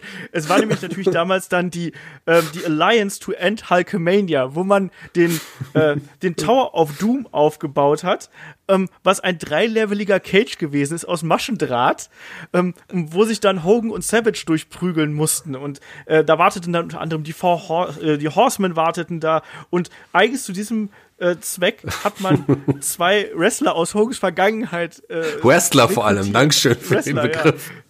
äh, die Ultimate Solution und sie Gangster. Und dieses Match, also wenn ihr mal betrunken seid oder wenn ihr betrunken, wenn ihr euch betrinken möchtet vielleicht noch. Ähm, jedes Mal, wenn jemand, einer von den Wrestlern versehentlich hinfällt, dann guckt euch dieses Match an. Das ist der Hammer, weil dieser Käfig ist so gebaut, dass die nicht auf dem auf dem Boden stehen können und weil das, weil das Ding so, so weich ist und dass die da äh, quasi gestolpert sind. Ähm, und am Ende gewinnt, gewinnen Hogan und, äh, und Savage natürlich, weil sie ihre Gegner mit Bratpfannen niederschlagen. Es ist so, es, es ist, es ist so schön. Es ist, ich habe das sehr oft mit dem, ähm, mit dem anderen David geschaut. Ähm, das ist herausragend. Also, Echt, vergesst WrestleMania 6, das ist der geile Scheiß. das ist, das, das ist ein Match, das, über das wird viel zu wenig gesprochen, sage ich dir ganz ehrlich. Eben, das wird, darüber wird viel zu wenig gesprochen da. Aber immerhin Flair und, An und Arn Anderson und, und Lex Luger auch auf der, auf der Gegenseite. Also man darf es nicht vergessen. Sag mal, blöd gefragt, wie wär's, wenn wir das mal, äh, das mit äh, alternative Audiospur machen? Das Match einfach nur. Das wäre das ist- fantastisch. Ja, ja, aber auch dann mit Alkohol bitte. Aber da, wenn, wenn wir wir gerade auch bei, bei, bei Fall Brawl sind, nee, bei Uncensored, sorry, Uncensored Ja. 96, da, also du machst dich ja immer über mich lustig, wenn du, ich, ich, wenn du sagst, ich war mal Brutus Beefcake-Fan, aber da trat Brutus Beefcake ja in der Zeit als der Booty-Man an Oh, das war die beste Zeit. und schlimmer geht's nicht mehr. Ach, das war schön. Nee, und, und da hat man dann auch langsam auch als Fan die Schnauze voll gehabt. Das muss man mal ganz klar irgendwo sagen. Da war es dann irgendwann vorbei. Es gab ja auch noch diese Geschichte, ich weiß gar nicht, Shaggy, ich war jetzt gerade so fokussiert auf den Tower of Doom. Hast du die Sache mit dem Giant schon erwähnt, mit den Monster Trucks? Ähm, ja, stimmt, es gab noch das Monster Truck Match, wo es auf, oben auf, ja, es war das ein Hochhaus, gell, da gab's ja noch, da, Genau. sind- Ja, das hoch- war auf der Halle, auf der Halle oben. Genau, auf der Halle oben. Es war aber die, die war sehr hoch, sehr hoch. Und da gab es ja wirklich ein Monster Truck Duell zwischen, zwischen, warum auch immer, zwischen Hogan und und dem Giant, die in Monster Trucks gegeneinander angetreten sind. Ich weiß nicht mehr, wie die Regeln waren. Letzten Endes sind die dann auch ausgestiegen, haben sich geprawlt und ein Giant ist leider vom Kiff, also vom Dach der Halle runtergefallen. Ich hab's damals geglaubt auch noch übrigens. Ich hab's, ich hab vom Fernseher gesessen und ich hab das als, Gott, da Oh, war ich auch weia. schon 15, ey. Ich hab das Du warst wahrscheinlich auch betrunken. Nee, war ich nicht. Ich hab, ich hab bis irgendwie 18 oder 19 kein Alkohol getrunken. Ähm, Was? das das ja. finde ich ja noch skurriler als das alles, was wir gerade in den letzten 20 Minuten besprochen haben. Egal, nee. egal. Aber lass mal ganz kurz, lass uns wieder zu Hogan zurückkommen, weil Hogan letzten Endes, ähm, ja, trotz allem nach all dem, David hat's gesagt, es gab viele Buchrufe, man wollte, hat, war Hogan wirklich überdrüssig nach allem, was man jetzt hier gesehen hat. Das war ja wirklich eine Farce. Also so muss Genau. man es ja sagen, zumindest aus, aus heutiger Sicht betrachtet. Hat Hogan tatsächlich erstmal wieder eine Auszeit genommen, Aber als er dann wieder zurückkam, also das war für mich Hogens größte Zeit. Das stimmt. Aber man muss dazu sagen, dass er in dieser Fehde mit Dungeon of Doom auch seine Farben gewechselt hat. Also er ist dann äh, nicht mehr in äh, Rot-Gelb aufgetreten, sondern dann eben auch in Schwarz. Und ihm wurde der Schnurrbart abrasiert. Das ist auch noch so. Also auch das noch. Ähm, aber du hast vollkommen recht. Auf jeden Fall, dann, dann hat er eine Auszeit genommen und man hatte ihn dann eine längere Zeit ähm, nicht gesehen. Und dann bis zu einem wirklich legendären Ereignis. Das war natürlich dann der Bash at the Beach 96. Das hatten wir auch schon mal Match of the Week natürlich, wo dann äh, die NWO gegründet worden ist. Und das kennt, glaube ich, jeder. Ähm, Hogan, äh, Quatsch, Hogan. Ähm, Hall hat natürlich damals äh, das Debüt bei Nitro gehabt. Ähm, es gab dann Kevin Nash, der mit dazu gekommen ist und sie haben eben immer gesagt, so ja, wir äh, brauchen keinen dritten Partner. Gibt es einen, weiß man nicht. Das hat man damals hervorragend aufgebaut, bis dann eben beim Bash at the Beach diese Invasion quasi, die man damals ja angedeutet hat, perfekt gewesen ist und man hat äh, Hogan zurückgebracht. Ähm, und Hogan turnt gegen die WCW mit dem Leg Drop gegen seinen alten Kameraden, gegen Randy Savage hier.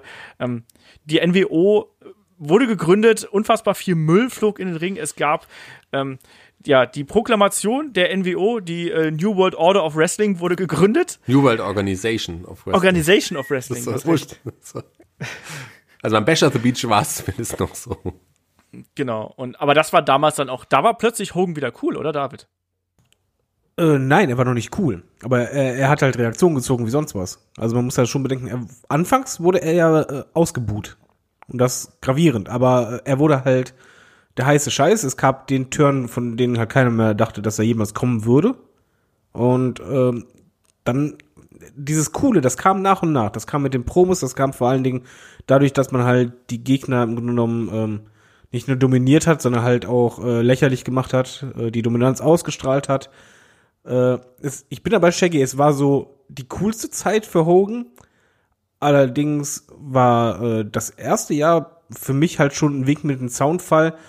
Das, ich mochte die NWO, nur ich hatte ein Problem mit Hogan. Und das lag einfach daran, dass er nicht nur schnell den Titel gewann, sondern im, im Laufe danach einfach immer gegen ja seine alten Kontrahenten aus WWF gekämpft hat. Ja, da, das, Das fand ich echt schwierig. das war ja generell ein Problem der WCW damals, dass man ja eigentlich so immer die gleichen Leute da gehabt hat. Das war ja äh, eine Schwierigkeit, die man da äh, gehabt hat. Hogan gewann äh, seinen dann zweiten WCW World Heavyweight Championship, weil damals ähm, äh, diesem, dieser Geschichte mit dem Giant ist der Titel dann vak vakantiert worden. Später hat Savage das Ding gewonnen bei äh, irgendeinem World War III. Ähm, hier hat er auf jeden Fall das zweite äh, Mal das Gold gewonnen bei Hawk Wild gegen den Giant, der damals tatsächlich auch Aktionen von dem guten Hogan portrait porträtiert hat in diesem Match.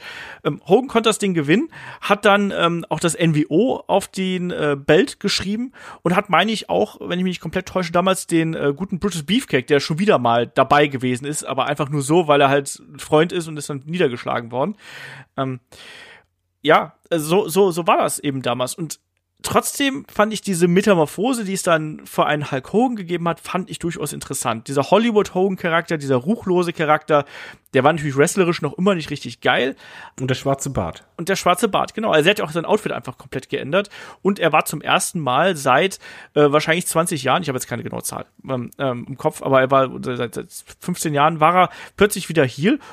Und das hatte niemand erwartet. Und äh, hier in der Konstellation hat man dann eben ähm, ja mit, mit Hogan einfach ganz knallhart das super Heal-Programm äh, durchgezogen. Also er hat natürlich dann die Fehde mit Lex Luger gehabt, hatte zwischenzeitlich auch mal den Titel sogar mal verloren, hatten dann aber gleich ein paar Tage später äh, wieder gewonnen. Ähm, so richtig übel aufgestoßen ist mir ein Hogan bei der WCW dann allerspätestens bei äh, Starcade ähm, 97, was wir damals gehabt haben, größter Event der WCW-Geschichte gegen Sting, was es damals gab, diese groß aufgebaute Sting-Geschichte.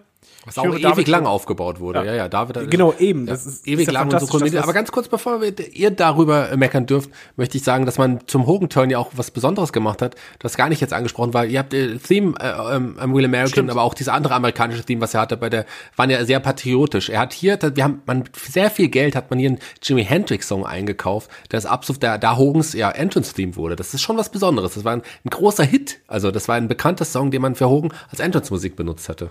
Und er spielte auch immer die Luftgitarre, wenn er reinkam. Ja. Nee, ist ja so. Das gehörte dazu. Absolut. Ja. Aber Ja, jetzt dann rantet kommen wir doch mal- mal über Starcade. Los. ja, David, ich wollte dich ja gerade fragen. Übrigens, das Theme von äh, Jimi Hendrix ist äh, All Along the Watchtower, bevor wir es hier vergessen. Ähm, ja, bei Starcade ist Sting war halt die Storyline ist im Grunde genommen das, was sich jeder Wrestling-Fan wünscht. Eine richtig lange Storyline, keine Konfrontation. Und das war halt die Zeit, wo äh, Sting halt dieses andere Gimmick bekam, dieses The Crow-Gimmick. Äh, er war immer wieder am Hallendach, er war halt die große Bedrohung für die NWO, obwohl er sich halt eigentlich äh, nie eingemischt hat, sondern er war halt einfach da. Und äh, irgendwann kam es halt dazu, dass halt klar wurde, alles klar, es kommt zur Konfrontation. Sting war der heiße Scheiß, sogar noch heißer als NWO, würde ich behaupten, äh, in dem Moment. Und dann gab's halt dieses Titelmatch, was jeder sehen wollte und jeder wollte eigentlich diesen Payoff sehen, dass Sting, der im Grunde genommen die WCW repräsentiert, Hulk Hogan abfertigt und es hätte auch gepasst zu seinem coolen Charakter. Das Problem ist dann nur, ein Hulk Hogan kann ungern clean und sauber und deutlich äh, einen Titel abgeben. Also hat man es hier halt gemacht, dass es eigentlich ein dermaßen Overbooking am Ende war, dass eigentlich äh, keiner zufrieden war. Also das hat einfach diesen riesen Moment, den du aufgebaut hast. Mehr kannst du nicht zerstören. Ja, ähm, am Ende natürlich vollkommen äh, ja in die Binsen gegangen, einfach dieses Finish mit Bret Hart, der noch eingegriffen hat, quasi in einem, einem, Sting, der zuvor ja mehr oder weniger relativ klar verloren hat. Das Match wurde neu angeläutet, äh, Sting gewinnt das Ohne. Grund? Ja, eben.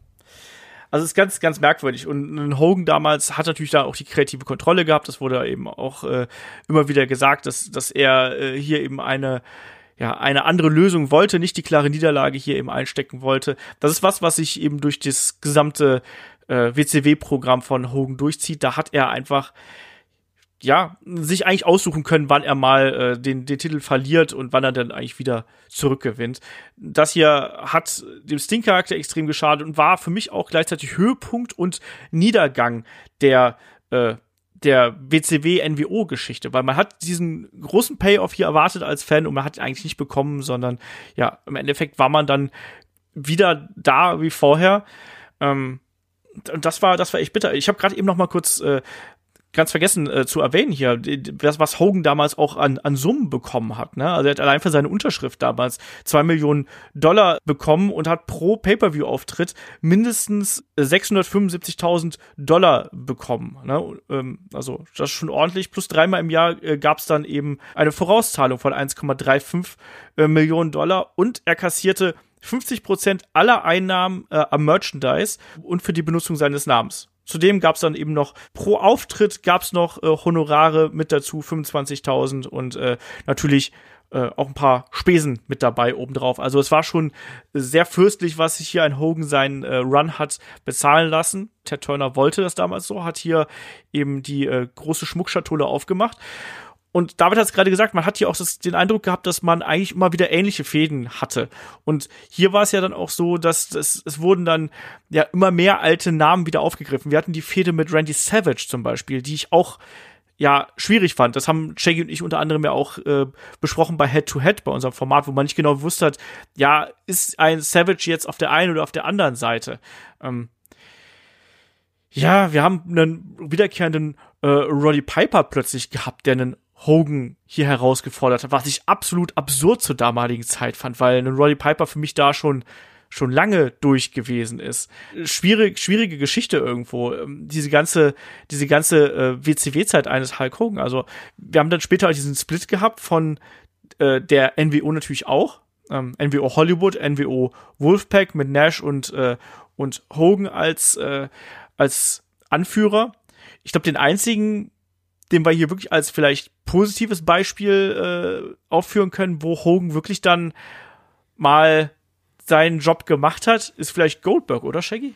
Ja, kommt schon selten vor, dass wir Goldberg als positives Beispiel bezeichnen irgendwie. Aber das ist schon so richtig. Man hat, ähm, ist, bevor ich jetzt Goldberg komme, ganz kurz ausholen, weil man hat, in der Zeit gab es auch nochmal Mainstream-Geschichten mit dem Karl Malone, dem Basketballer, und auch die Geschichte mit Jay Leno nicht zu vergessen und sowas. Das, das war ja auch noch alles, alles in der Zeit. Und in Goldberg parallel wurde sehr gut aufgebaut damals in der, in der WCW. Viele sagen ja, neben, ja, wahrscheinlich vielleicht mit Diamond Dallas Page zusammen, der einzige wirkliche Star, den die WCW in der Zeit wirklich aufgebaut hat. Und es kulminierte dann in dem großen Match mit der wahnsinnigen Einschaltquote bei Nitro zwischen, zwischen äh, Goldberg und, und Hogan. Und da hat sich Hogan tatsächlich am Ende wirklich hingelegt. Aber in einer Sache, bevor wir da weitermachen dürfen, möchte ich noch ganz kurz was sagen, weil es ist ja so, dass Olaf ein unglaubliches Wrestling-Fachwissen hat und wir uns da auch immer so ein bisschen betteln. Und da ist es schwierig, da unterliege ich dem lieben Olaf. Aber wo ich dem Olaf nicht unter, unter, nie unterlegen bin, ist bei dem Thema Musik. Weil der Song von Jimi Hendrix war natürlich nicht All Along the Watchtower, das, der Bob Dylan-Song, sondern es ist Voodoo Child gewesen. Voodoo Child, Ah, war, Voodoo der, Child. Voodoo Child war der Song Stimmt, Oh, von Hulk Hogan. Was, was habe ich denn mit All Along the Watchtower? Ist gehabt? auch ein Song von Hendrix, aber ein Fame. Cover von, von Bob Dylan. Bob Dylan, auch einer der größten Musiker aller Zeiten. Aber in dem Fall was Voodoo Child. Ist doch auch mal schön, wenn ich äh, gegenüber Olaf auch mal recht habe. Ist auch sehr, sehr schön. Aber wohingegen Olaf sehr viel recht hat, ist natürlich, dass sich Hogan hier nicht so schade war, sich gegen Goldberg hinzulegen. Genau. er musste ja auch im Grunde genommen. Ja, Ja, Entschuldigung, also WCW war ja wirklich so, dass du hast ja gemerkt, oh, wir haben ein Problem, weil normalerweise dieses Match hättest du halt auch beim Pay-Per-View raushauen müssen. Sie haben es wirklich nur für die Ratings gemacht, was halt schon sensationell war und ähm, ich glaube noch mal sowas wie halt gegen Sting, das, das, ich glaube, da wäre alles noch schneller zusammengebrochen. das stimmt. Ja. Also es musste, es musste natürlich gemacht werden irgendwo. Aber auch hier, man hatte eben das Gefühl, dass ähm, es eigentlich nur wieder diesem einen Weg dient, dass dann eben einen Goldberg dann am Ende doch irgendwo natürlich hier das äh, Gold wieder abgeben musste. Und wenn man ja, also es musste hier gemacht werden. Es war ja damals bei dieser großen äh, Show in, in Georgia im Juli zwei, äh, 1999, 98, bin mir gerade nicht ganz sicher. Ich meine 98. Äh, ich meine, doch, 98 müsste es gewesen sein. Ähm, da war es, da, da, da war es eben soweit, dass, dass ein, Goldberg hier gewinnen konnte. Ein Hogan auf der anderen Seite hat dann ja in der Folge A auch nicht wieder nicht clean gewonnen, weil hier wurde er ähm, auch abgelenkt, nämlich von niemand geringer als äh, Karl Malone, muss man auch dazu sagen. Ähm, und es gab ja dann diese ominöse Fehde zwischen Hogan und Dennis Rodman auf der einen Seite und Diamond Dallas Page und Karl Malone auf der anderen Seite, was dann eben beim Bash at the Beach irgendwie zu einem Match geführt hat. Ähm, dann gab es noch bei Road Wild, es gab dann generell relativ viele von diesen ähm, äh, Promi-Matches eigentlich. Ne? Wir hatten dann bei Road Wild gab es das Match mit ähm, Hogan und äh, Eric Bischoff auf der einen Seite gegen Diamond Dallas Page und Jay Leno auf der anderen Seite. Naja, schwierig alles so. Kann man leider nicht anders sagen. Ähm, und dann, Shaggy, ich weiß, da wollten wir eigentlich auch nochmal drüber sprechen. Es gab äh, im Jahr 1998 auch noch ein weiteres Comeback bei der WCW, was Hulk Hogan heimgesucht hat. Was war das? Von welchem Comeback sprichst du denn? Dem Warrior. Allmächtiger. Die, die, die tollen Promos mit dem Spiegel. Ja, da haben wir ja auch schon mal, ähm, auch schon mal drüber geredet. Ja, äh, wenn die Kopie nicht ausgereicht hat, dann holte man doch jemand anderen dazu.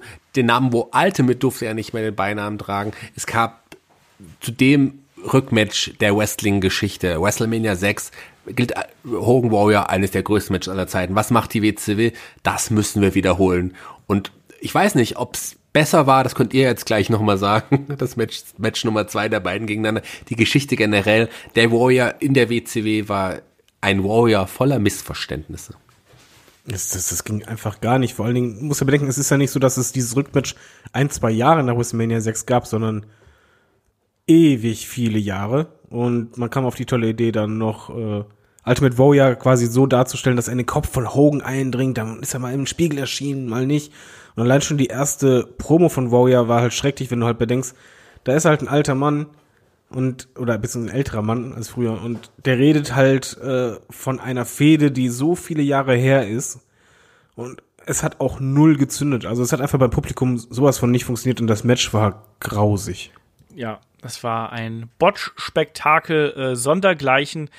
Ganz grauenhaft. Der, der Warrior hat ja damals auch das Gegenstück zur NWO gegründet, wenn man euch da noch dran erinnert. ne? Das war ja die OWN, die One Warrior Nation, mit genau einem Mitglied. Das war Hor Fall, Horace Hogan. Und das, nee, es war, das Match- es war nicht waren Horace zwei Hogan. Mitglieder. Es waren zwei war- das war Mitglieder. der- Das war die Disciple. Das, genau, der Disciple. Der Disciple war niemand anderes als Ed Leslie, Äh, Brutus Ed der Baba Leslie, Beefcake, genau. So. äh, in dem Match hat doch äh, Hogan sich auch die Augenbrauen fast selber weggeflammt, ne? ja, das war Mit dem, äh, mit dem Feuerpapier, was äh, erst nicht funktioniert hat. Genau. Eigentlich Ultimate Warrior blenden sollte, dann aber im Gesicht von Hogan Feuer gefangen hat. Es war schade. Ja, ja, ja, ja. Äh, Das, das ist alles, also ab da, ab da wird's halt wirklich schlimm. Das muss man einfach so sagen. Ähm, Es wird noch schlimmer. es wird noch schlimmer, weil danach gab's ja tatsächlich so eine Art Kampagne, dass ja, äh, ja Hulk Hogan bald als äh, Präsident der USA irgendwie äh, kandidieren würde und seine professionelle Wrestling-Karriere beenden sollte. Ich sag mal, schlimmer als Donald Trump kann Hogans garantiert nicht machen, aber hier, naja, war es eben ein Publicity-Stunt. Mehr war es nicht. Und im Endeffekt äh, ist Hogan dann ähm, am 4. Januar 1999 wieder zurückgekommen, quasi aus dem Retirement, das es damals gegeben hat. Am, Folg am Vorabend hat äh, Kevin Nash den äh, WCW Heavyweight Title von Goldberg damals gewonnen. Wir wissen das, ne? der Taser von Scott Hall und so. Und hier gab es den berühmten Finger Poke of Doom. So, ähm, wir kennen die Szene. Hogan und Nash stehen sich gegenüber. Hogan piekt ähm, Nash einmal in die Brust. Kevin Nash äh, fällt um, als wäre er von einer Schrotflinte erschossen worden. Und dann waren wir plötzlich wieder bei Null. Und wir haben plötzlich einen äh, Hogan, der Champion ist. Wir haben eine ähm, NWO, die sich äh, wieder formiert hat. Und David, wie hast du es damals aufgefasst? Weil bei mir war da der Punkt wirklich vorhanden, dass ich gesagt habe, so jetzt Leute, jetzt irgendwo reicht's mir auch. Ich sag's mal so, Hogan hätte auch die Hose runterziehen können, auf den Titel urinieren und der Titel hätte dann genau denselben Wert gehabt wie nach dieser Aktion. Das war einfach. Das Problem ist, ich glaube, die dachten, ja, das kommt cool rüber, weil ja, wir sind ja die coolen Typen. Die NWO war auch immer eine Gruppierung, die halt andere gemobbt hat. Also eigentlich waren das halt immer die Schläger äh, von der Schule. Ähm, und in dem Moment, es war halt nicht lustig. Es hat auch nichts von, äh, wir haben es euch gezeigt gehabt, sondern einfach nur, diesen Titel, der wichtigste Titel, in dem es eigentlich hier in dieser Liga geht, der ist nix wert. Ja. Da ging bei mir so viel kaputt, das konntest du nie wieder reparieren. Es gab im Anschluss natürlich dann die Fehde mit den Four Horsemen, haben wir noch gehabt. Äh, auch ein Hogan hat dann eben äh, den Titel letztlich gegen einen Ric Flair in einem Steel Cage First Blood Match, warum auch nicht, äh, bei Uncensored verloren, äh, hat sich dann später verletzt, war dann längere Zeit weg und äh, kam dann aber als äh, guter Junge wieder zurück und äh, ja, sprach dann eine Herausforderung an Randy Savage aus. aus ähm, naja, und gewann natürlich auch den Titel. Aber hier sehen wir eben schon so das Problem an, an der WCW zur damaligen Zeit. Es sind immer dieselben Talents, alles dreht sich irgendwo im Kreis und ein Hogan war zu dieser Zeit wirklich einfach mittendrin. Aber ähm, äh, war immer noch der äh, schwarz-weiße Hogan, muss man auch dazu sagen. Sondern erst im August 99 hat er dann plötzlich wieder ja sein äh, Gelb und Rot wieder äh, eingeführt und war damals da war dann wieder der ja American Made Hulk Hogan, wie es ja damals bei der bei der äh, WCW der Fall gewesen ist. Ah, Es gab Retirement Matches, es gab äh, ja ein paar Verletzungen und so weiter und so fort. Ähm, Hogan hat damals auch seine sein Buch ähm, veröffentlicht, Hollywood Hulk Hogan natürlich, und hat da eben auch ein bisschen äh, ja Auszeit genommen, ähm, wurde dann aber eben auch von einem äh, ja Vince Russo wieder zurückgeholt. Und das sollte ja letztlich dann zu einem großen Skandal führen. Ähm, könnt ihr euch noch an den äh, Bash at the Beach 2000 erinnern? War es ja wirklich dann so, ja, das letzte große Ding vorerst gewesen sein soll, wo eigentlich ein Hogan gegen äh, Jeff Jarrett hätte antreten sollen? Warum fragst du denn sowas? Weiß ich nicht. Klar, Also, das ist so eine von den Segmenten, die ich, glaube ich, äh, mindestens einmal im Jahr auf YouTube und Co. gucke. Ja, Ja, findet dann- ihr nicht? Doch, das ist auf jeden Fall etwas, was, was, äh, also, ein, so, es hat sich so eingeprägt in unserem Kopf. Das ist was Besonderes gewesen. Du hast Vince Russo angesprochen, äh, aber wenn David da so ein großer, ja, Fan dieses Segments ist oder dieser Geschichte, dann erzähl doch mal ganz kurz, David. Ja, es war halt, äh, Jeff Jarrett sollte ja gegen Hulk Hogan äh, antreten, kam zum Ring, äh, alles ganz normal und dann war es im Grunde genommen. Könnt ihr euch an die äh, Pressekonferenz von Tic Tac Toe erinnern damals? womit, womit sie ihre Karriere Natürlich, das ist ein haben? Segment, was ich mir jedes Jahr mindestens einmal auf YouTube anschaue. Ja, und so in etwa war das, nur halt im Wrestling. Du hast halt vor laufender Kamera gesehen, wie man sich selber zerstört. Äh, ähm, Vince Russo kam halt äh, raus, ähm, Jeff Jarrett hat sich einfach nur hingelegt. Ähm, Russo hat halt zu Hogan gesagt, ja, komm, pin ihn, du willst doch den Titel haben, na, na, na. Hogan extrem angepisst, alles klar, pint ihn, kriegt den Titel, äh, sagt dann noch irgendwas von wegen, äh, wegen so einer Scheiße ist das Business im Arsch. Geht Nee, ist die Ring. Promotion im Arsch. Deswegen ist Ist, diese, ist die Promotion im Arsch. ist die. Promotion in so einem schlechten Zustand, wie sie jetzt ist, wegen so einem Bullshit. Gen genau, und dann halt geht's erst richtig los. Also es ist erst der Anfang, sondern dann kommt Vince Russo, der ähm, ja verbal im Grunde genommen masturbiert vor der Kamera und mal alles raushaut, was nur irgendwie geht. Also sei es halt gegen Hogan, dass er nie wieder hier antreten soll und nie äh, wieder einen Fuß reinsetzen. Titel egal, ähm, Leute wie äh, Jeff Jarrett, Booker T und Co., die sind wichtiger. Gab es anschließend dann halt noch äh, die ähm, Aufeinandersetzung. Und es war halt wirklich ein, im Grunde genommen Sachen, die halt Backstage pass passieren sollten, passierten vor der Kamera. Und äh, Russo ging da halt echt auch ja komplett zu weit im Grunde genommen. Also es war halt verbal wirklich äh, sehr weit unten und sehr, wie soll man sagen, es war ein Hilferuf, der aber so nach hinten losging, weil du einfach als Zuschauer merktest, okay, eigentlich seid ihr schon klinisch tot.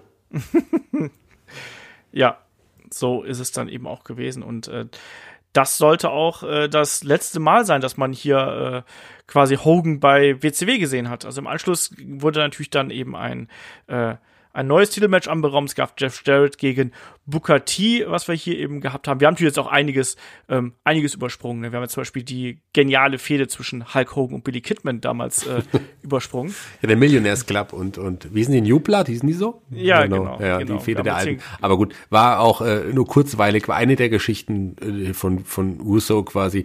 Letzten Endes, wie ist denn eigentlich eure Einstellung dazu? Also Russo, es gab ja wirklich die, die wirklich äh, die vor Gericht, äh, ähm, es ging ja wirklich vor Gericht. Hogan sagte, das war ähm, das äh, also das, war es ein Work, um es jetzt kurz zu fassen, oder war es ein Shoot? Die Geschichte mit, mit, mit Vince Russo und Hogan. Also, also vor, vor Gericht hat ja, hat ja Russo gesagt, es war ein Work und Hogan ja. hat gesagt, es war ein Shoot. Genau, eben. Aber wie, was, was denkt ihr denn? Also ich meine, so wie Hogan damals reagiert hat und, und klar, kann ich mir nicht vorstellen. Ich kenne seine schauspielerischen Leistung. Ich glaube, der war wirklich überrascht. Das glaube ich eben auch. Ich ja, auch, das, das war ein Shoot. Weil dazu hat, hat man einfach auch zu wenig auf die Mikrofone geachtet oder sonst irgendwas, sondern auch die Reaktion, das, es ging halt so drüber, das war ja auch so unkoordiniert. Du hast ja auch teilweise gemerkt, dass die Regie gar nicht wusste, äh, wie soll ich jetzt welche Kamera nehmen. Ja. Jedenfalls war das auch wirklich das Ende von Hogan damals in der WCW und auch die WCW selber hat ja auch danach nicht mehr sehr lange existiert. Hogan hat noch mal eine kleine Auszeit nehmen müssen. Es gab, glaube ich, noch mal eine, ich glaube, er musste sich noch mal eine Knie operieren lassen. Ähm, gab einen kurzen Auftritt bei einer kurzlebigen Liga der XWF damals ähm, von ja. von Jimmy Hart auch, glaube ich. Ich glaube, Jimmy Hart war einer der ähm, der Betreiber der Liga. Da gab es ein Match gegen Kurt Hennig, äh, Mr. Perfect. Aber auch das war jetzt nicht wirklich so was ganz Besonderes. Aber es sollte doch wieder erwarten dann doch zur Rückkehr kommen von Hulk Hogan zur WWF oder ja dann zur WWE. Genau, beziehungsweise die ganze NWO wurde ja zur damaligen Zeit zurückgebracht und da waren viele natürlich im, äh, im Lockerroom nicht gerade die größten äh, Freunde von, weil natürlich man weiß, dass diese drei Herren, Hogan, Nash und Hall, ähm, auch einen Lockerroom ganz schön ins äh, Chaos stürzen können. Und ich meine da auch mal, mal äh, gehört zu haben, dass da ja, man, man einfach nur hier einen Notnagel gebraucht hat. Man hatte nicht so recht Pläne gehabt, was man, was man in diesem Jahr vor WrestleMania 18 machen konnte. Und dann hat man es eben äh, mit dieser äh, Variante probiert und tatsächlich haben sich wohl die drei auch jetzt relativ verständig gezeigt, sagen wir es einfach mal so. Äh, Vince McMahon hat in den Promos damals natürlich gesagt, äh, er will seine eigene Kreation töten und er wird dies machen mit dem Gift der NWO. Und dann kamen die guten äh, Jungs hier bei äh, No Way Out, passenderweise. Ne? Ähm, 2002 kamen sie dann eben zum Ring stolziert, schon äh, sehr früh in der Show. Ich meine sogar als, als Opening Content, äh, als Opening Segment quasi. Und da gab's dann ja diese Fehde, ähm, zum einen natürlich Hogan gegen The Rock und zum anderen ähm, natürlich äh, Steve Austin, der hier ein bisschen außen vor ge gewesen ist. Ne? Also es gab eine Konfrontation zwischen ähm, Scott Hall und Kevin Nash und The Rock und später dann eben ähm, wurde Steve Austin noch äh, attackiert im Match. Ähm, es hat aber natürlich nie dieses Match zwischen Stone Cold Steve Austin und Hulk Hogan gegeben. Ähm, die Erklärung dafür war ganz einfach. Man hat damals gesagt, wir haben das Gefühl, dass The Rock und Hogan irgendwie besser ziehen könnte. Und dann Steve Austin, ja, der blieb dann irgendwie nur in Scott Hall übrig und da waren beide Parteien nicht besonders glücklich drüber. Trotzdem, das WrestleMania-Match zwischen ähm, The Rock und Hulk Hogan ist bis heute legendär. Und ich weiß, ich meine, David und ich, wir haben wir nicht mal äh, das Match of the Week darüber gemacht? Äh, ja, haben wir, weil das ist einfach, wenn man Crowd-Reactions sehen möchte, einfach angucken, auch wenn das nicht der Main-Event von der Show war, eigentlich war es der Main-Event. Also ja. der gefühlte. Und das war eigentlich wäre es der perfekte Abschluss für Hogans Karriere gewesen, weil dieses Match wurde er komplett durchgezogen von The Rock. Du hast halt gesehen, der Mann, er kann einfach körperlich nicht mehr. Da ging eigentlich nicht mehr viel. Äh, es gab so viel Overselling und ja, ich bin halt ehrlich, äh, WWE und Hulk Hogan, das ist für mich ein bisschen so wie Beziehungen, wo man, die sich immer trennen, dann wieder zusammenkommen, trennen, wieder zusammenkommen. Und da wäre ein schöner Schlusspunkt ge äh, gewesen, aber der war halt nicht der Schlusspunkt, sondern es ging ja sogar so weit, dass ja anschließend äh, Hulk Hogan als Rentner ein Triple H besiegte und äh, Champion wurde. Aber dazu, ja. dazu muss ich mal sagen, klar, weit, äh, also über seinen Zenit hinaus.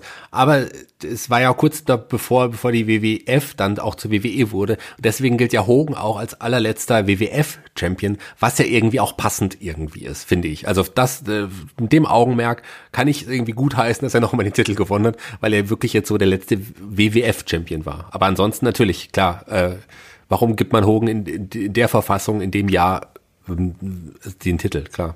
Ja, es war vor allen Dingen offensichtlich. Also, mein, nee, da kann man sagen, so als Respekt und so weiter kann man das verpacken. Aber es war halt wirklich schwierig. Du hast halt gesehen, da ist halt nicht nur ein Mann, der über den Zenit hinaus ist, sondern es geht halt körperlich nicht mehr. Und ähm, eigentlich finde ich es wirklich schlimmer. Du, du, hast ja vorhin gesagt, ja, schlimmer geht's nicht mehr.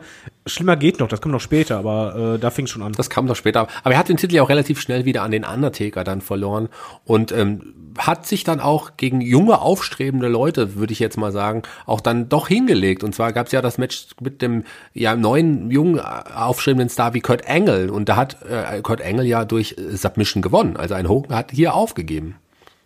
Ja, auch später gegen Brock Lesnar. Das darf man ja. auch nicht vergessen, dass hier auch in Hogan ja auch im Bärhack passenderweise, wie in seinem ersten Match der gute Teddy Biasi, ähm, äh, hat Hogan aufgegeben. Und das war auch ein deutliches Zeichen. Natürlich dazwischen, ich finde, das hat immer so viel Good Moments gehabt. Ich kann es dir nicht genau sagen. Ich weiß, dass ich damals auch so ein bisschen, man hat so diese Hulkamania-Welle noch mal ganz kurz mitgenommen. Äh, und ich fand das nicht so schlimm. Ich fand auch diesen Moment, als er zum Beispiel dann mit äh, Edge den äh, WWE Tag Team Title irgendwie hier gewonnen hat. Und das war übrigens das erste Mal, ne, weil die äh, Mega Powers waren die Tag Team Champion übrigens.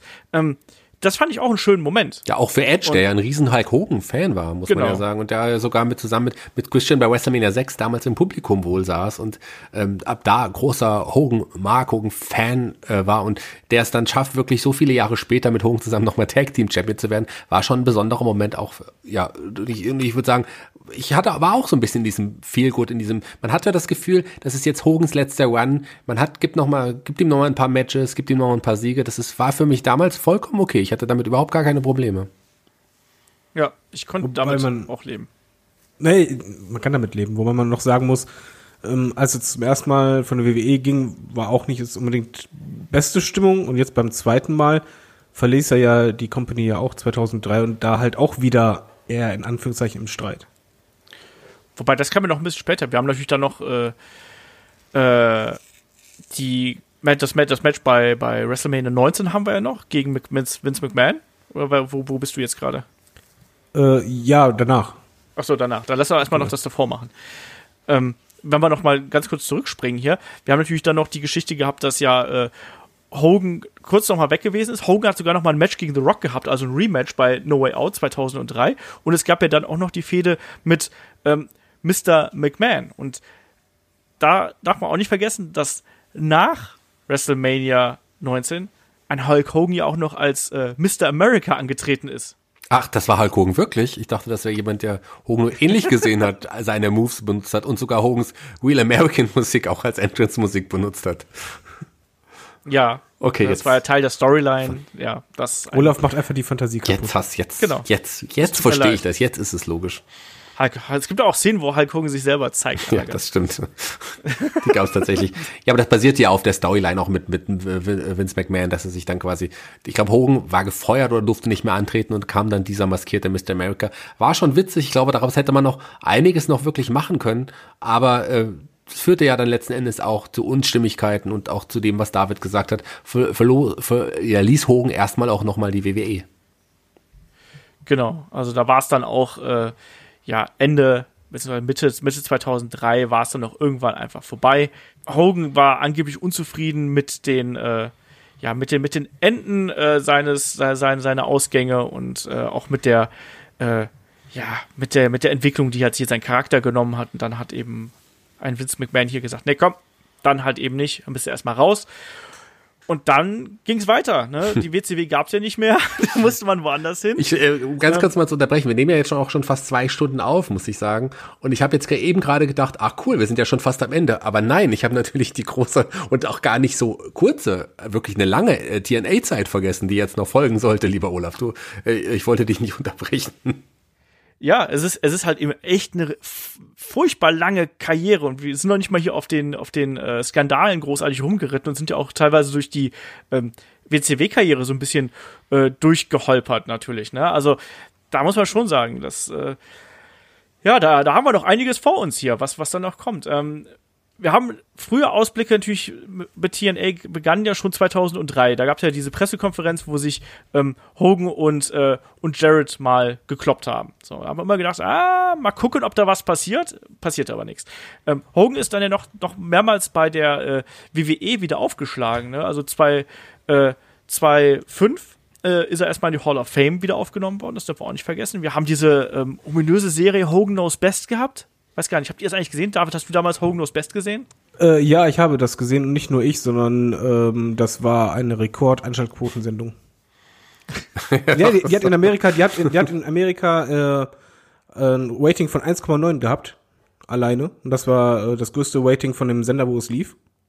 Äh, das war eine sehr, sehr erfolgreiche Sendung, die auch später auf MTV lief und Co. Also es war halt wirklich eine Sendung, die Hogan vor allen Dingen beim jungen Publikum wieder hip gemacht hat. Ich würde eher, also ich muss da, ja, die Sendung war erfolgreich, das stimmt, aber ich bin mir nicht sicher, ob es wirklich Hogan hip gemacht hat oder einfach nur seine unsympathische Familie porträtiert hat. Weil ich hatte, ich habe das ja auch geschaut und ich habe damals so das Gefühl gehabt, boah, diese ganze Familie, die ist so unglaublich unsympathisch und was ja auch äh, Nick Hogan also extremst nochmal bewiesen hat in den folgenden Jahren, äh, wie unsympathisch er eigentlich ist. Ähm, ich habe es trotzdem geguckt, weil es unterhaltsam war. Und Hogan war der netteste in der seiner Familie, muss man so sagen. Der Hogan war quasi die Katzenberger von damals. Ja, das es, es, es ist einfach so. Es war Trash-TV und es hat halt funktioniert. Und es war auf jeden Fall, der Name war bekannt, die Family war echt schwierig, aber er war halt dadurch wieder bei einer anderen Zielgruppe da und das war da auch die Zeit, wo er dann wieder ein drittes Mal zurückkam zur WWE und damit eine der für mich schlimmsten Sachen in seiner Karriere halt gemacht hatte. Er hatte dann eine Fehde gegen äh, Wendy Orton, der damals halt das Gimmick hatte, Legend Killer, und der halt wirklich eine Legende nach der anderen abfertigen konnte. Äh, es kam zum Match dadurch, dass er sich halt ein bisschen an Book, also die Tochter von Hogan, ranmachte.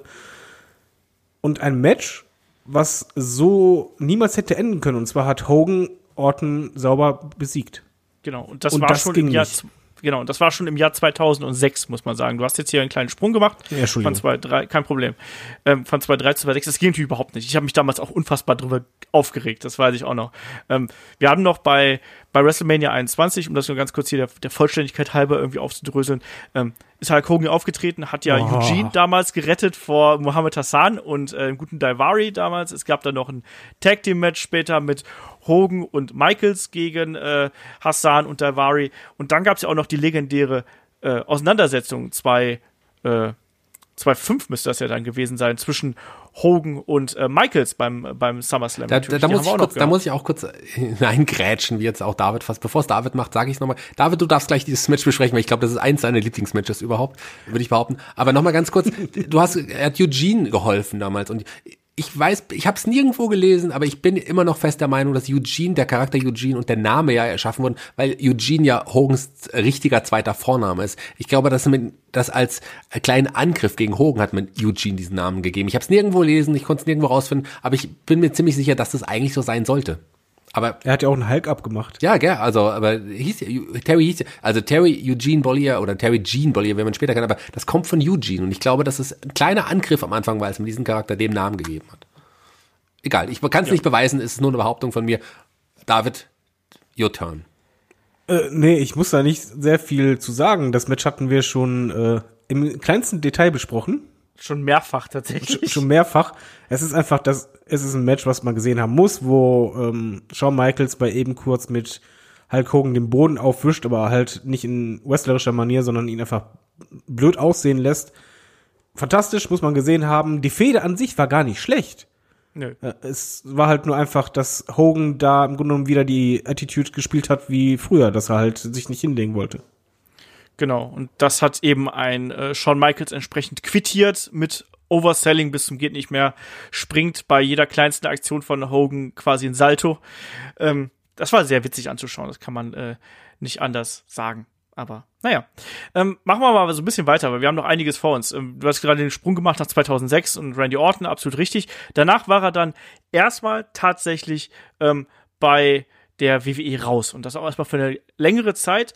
Ähm, hat da so diverse Geschichten gemacht. In, in, in Memphis ge, äh, äh, hat er gearbeitet, hat dann auch noch bei, äh, hat auch noch quasi eine eigene Tour gemacht, äh, namens äh, Hulkamania Let the Battle Begin, hat da gegen Ric Flair gekämpft, nochmal von ein paar Matches, warum auch nicht. Aber ich glaube, richtig entscheidend kommt, ist erstmal die Zeit dann bei TNA und das begann ja dann ähm, ja, im Oktober 2009 wurde bekannt gegeben, dass Hogan einen Fulltime-Vertrag bei TNA unterzeichnet hat. Da haben wir auch schon passenderweise im letzten Podcast äh, drüber gesprochen. Diese ganze Geschichte fand da im Madison Square Garden statt, die Vertragsunterzeichnung.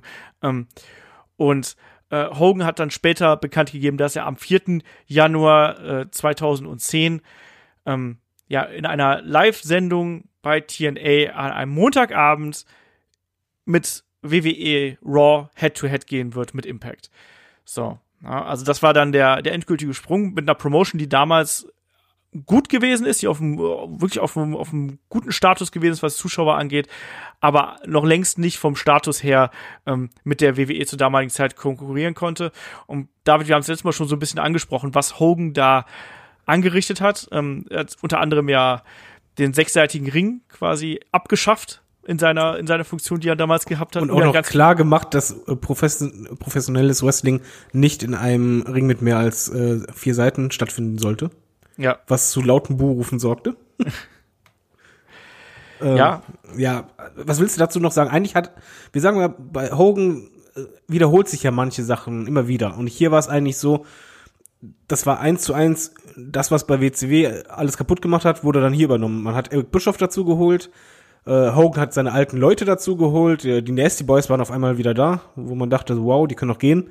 Und es war halt vom Booking her schrecklich. Stars von TNA wurden runter unten gehalten oder halt äh, als Neulinge teilweise äh, dargestellt. Äh, AJ Styles zum Beispiel halt wurde als Jüngling genommen dargestellt, obwohl er halt total etabliert war.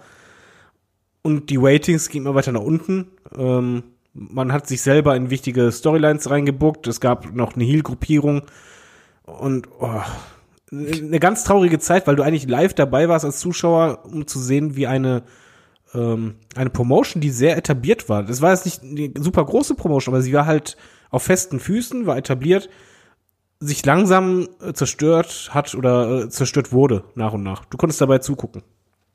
Ja, so äh, war es dann auch tatsächlich. Ähm, ganz merkwürdig fand ich auch diese Kooperation mit Abyss, die Hulk Hogan da gemacht hat, wo er dann ja versucht hat, äh, Abyss unter seine Fittiche zu nehmen und oh ja. ihm ja seinen Hall of Fame Ring gegeben hat.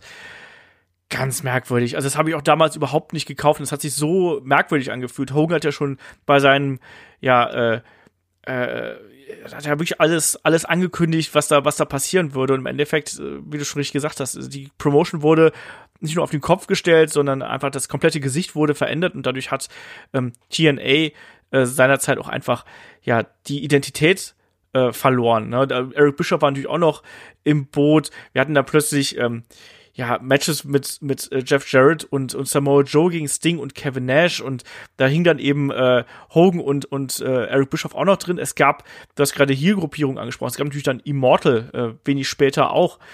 Ja, und wo wir gerade den Namen Immortal hier äh, in den Raum geworfen haben, das äh, hing ja auch dann damit zusammen, dass ja ein Hulk Hogan hier tatsächlich noch mal bei ähm, Impact beziehungsweise bei TNA auch noch mal eine etwas prominentere und aktivere Rolle übernehmen sollte. Also bei äh, Bound for Glory damals hätte er eigentlich schon äh, in den Ring steigen sollen, nämlich an der Seite von Jeff Jarrett und Samoa Joe gegen Sting, Kevin Nash und D'Angelo Dinero.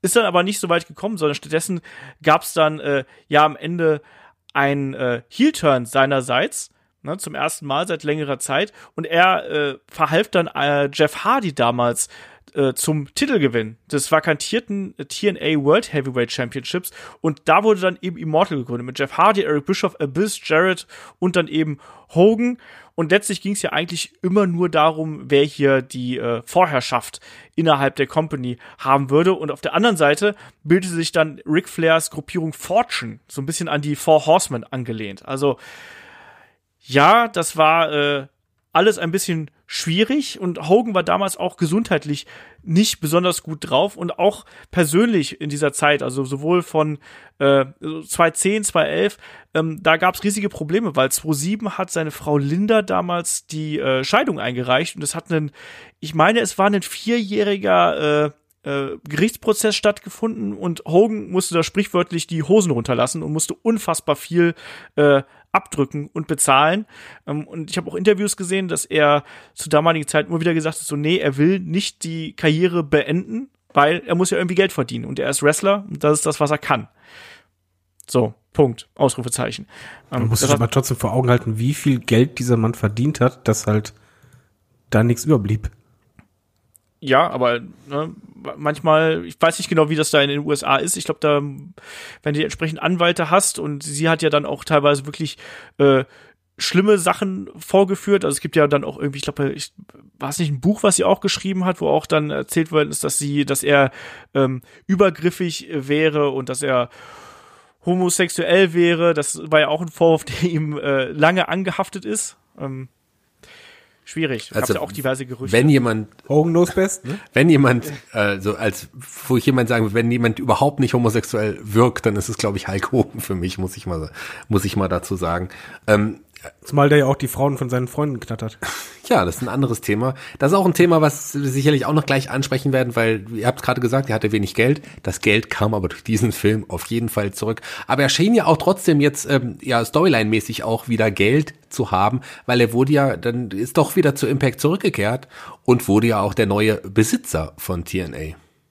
Äh, Storyline-mäßig. Ja, Storyline-Besitzer, genau. Darum ging es ja dann im Endeffekt, diesen Streit mit Dixie Carter und äh, und, und Mick Foley, äh, den man da auch noch erwähnen muss, der ja auch, dann, der noch in, auch noch involviert wurde in diese Storyline. Also es, äh, es klingt schlimm, aber es war auch schlimm.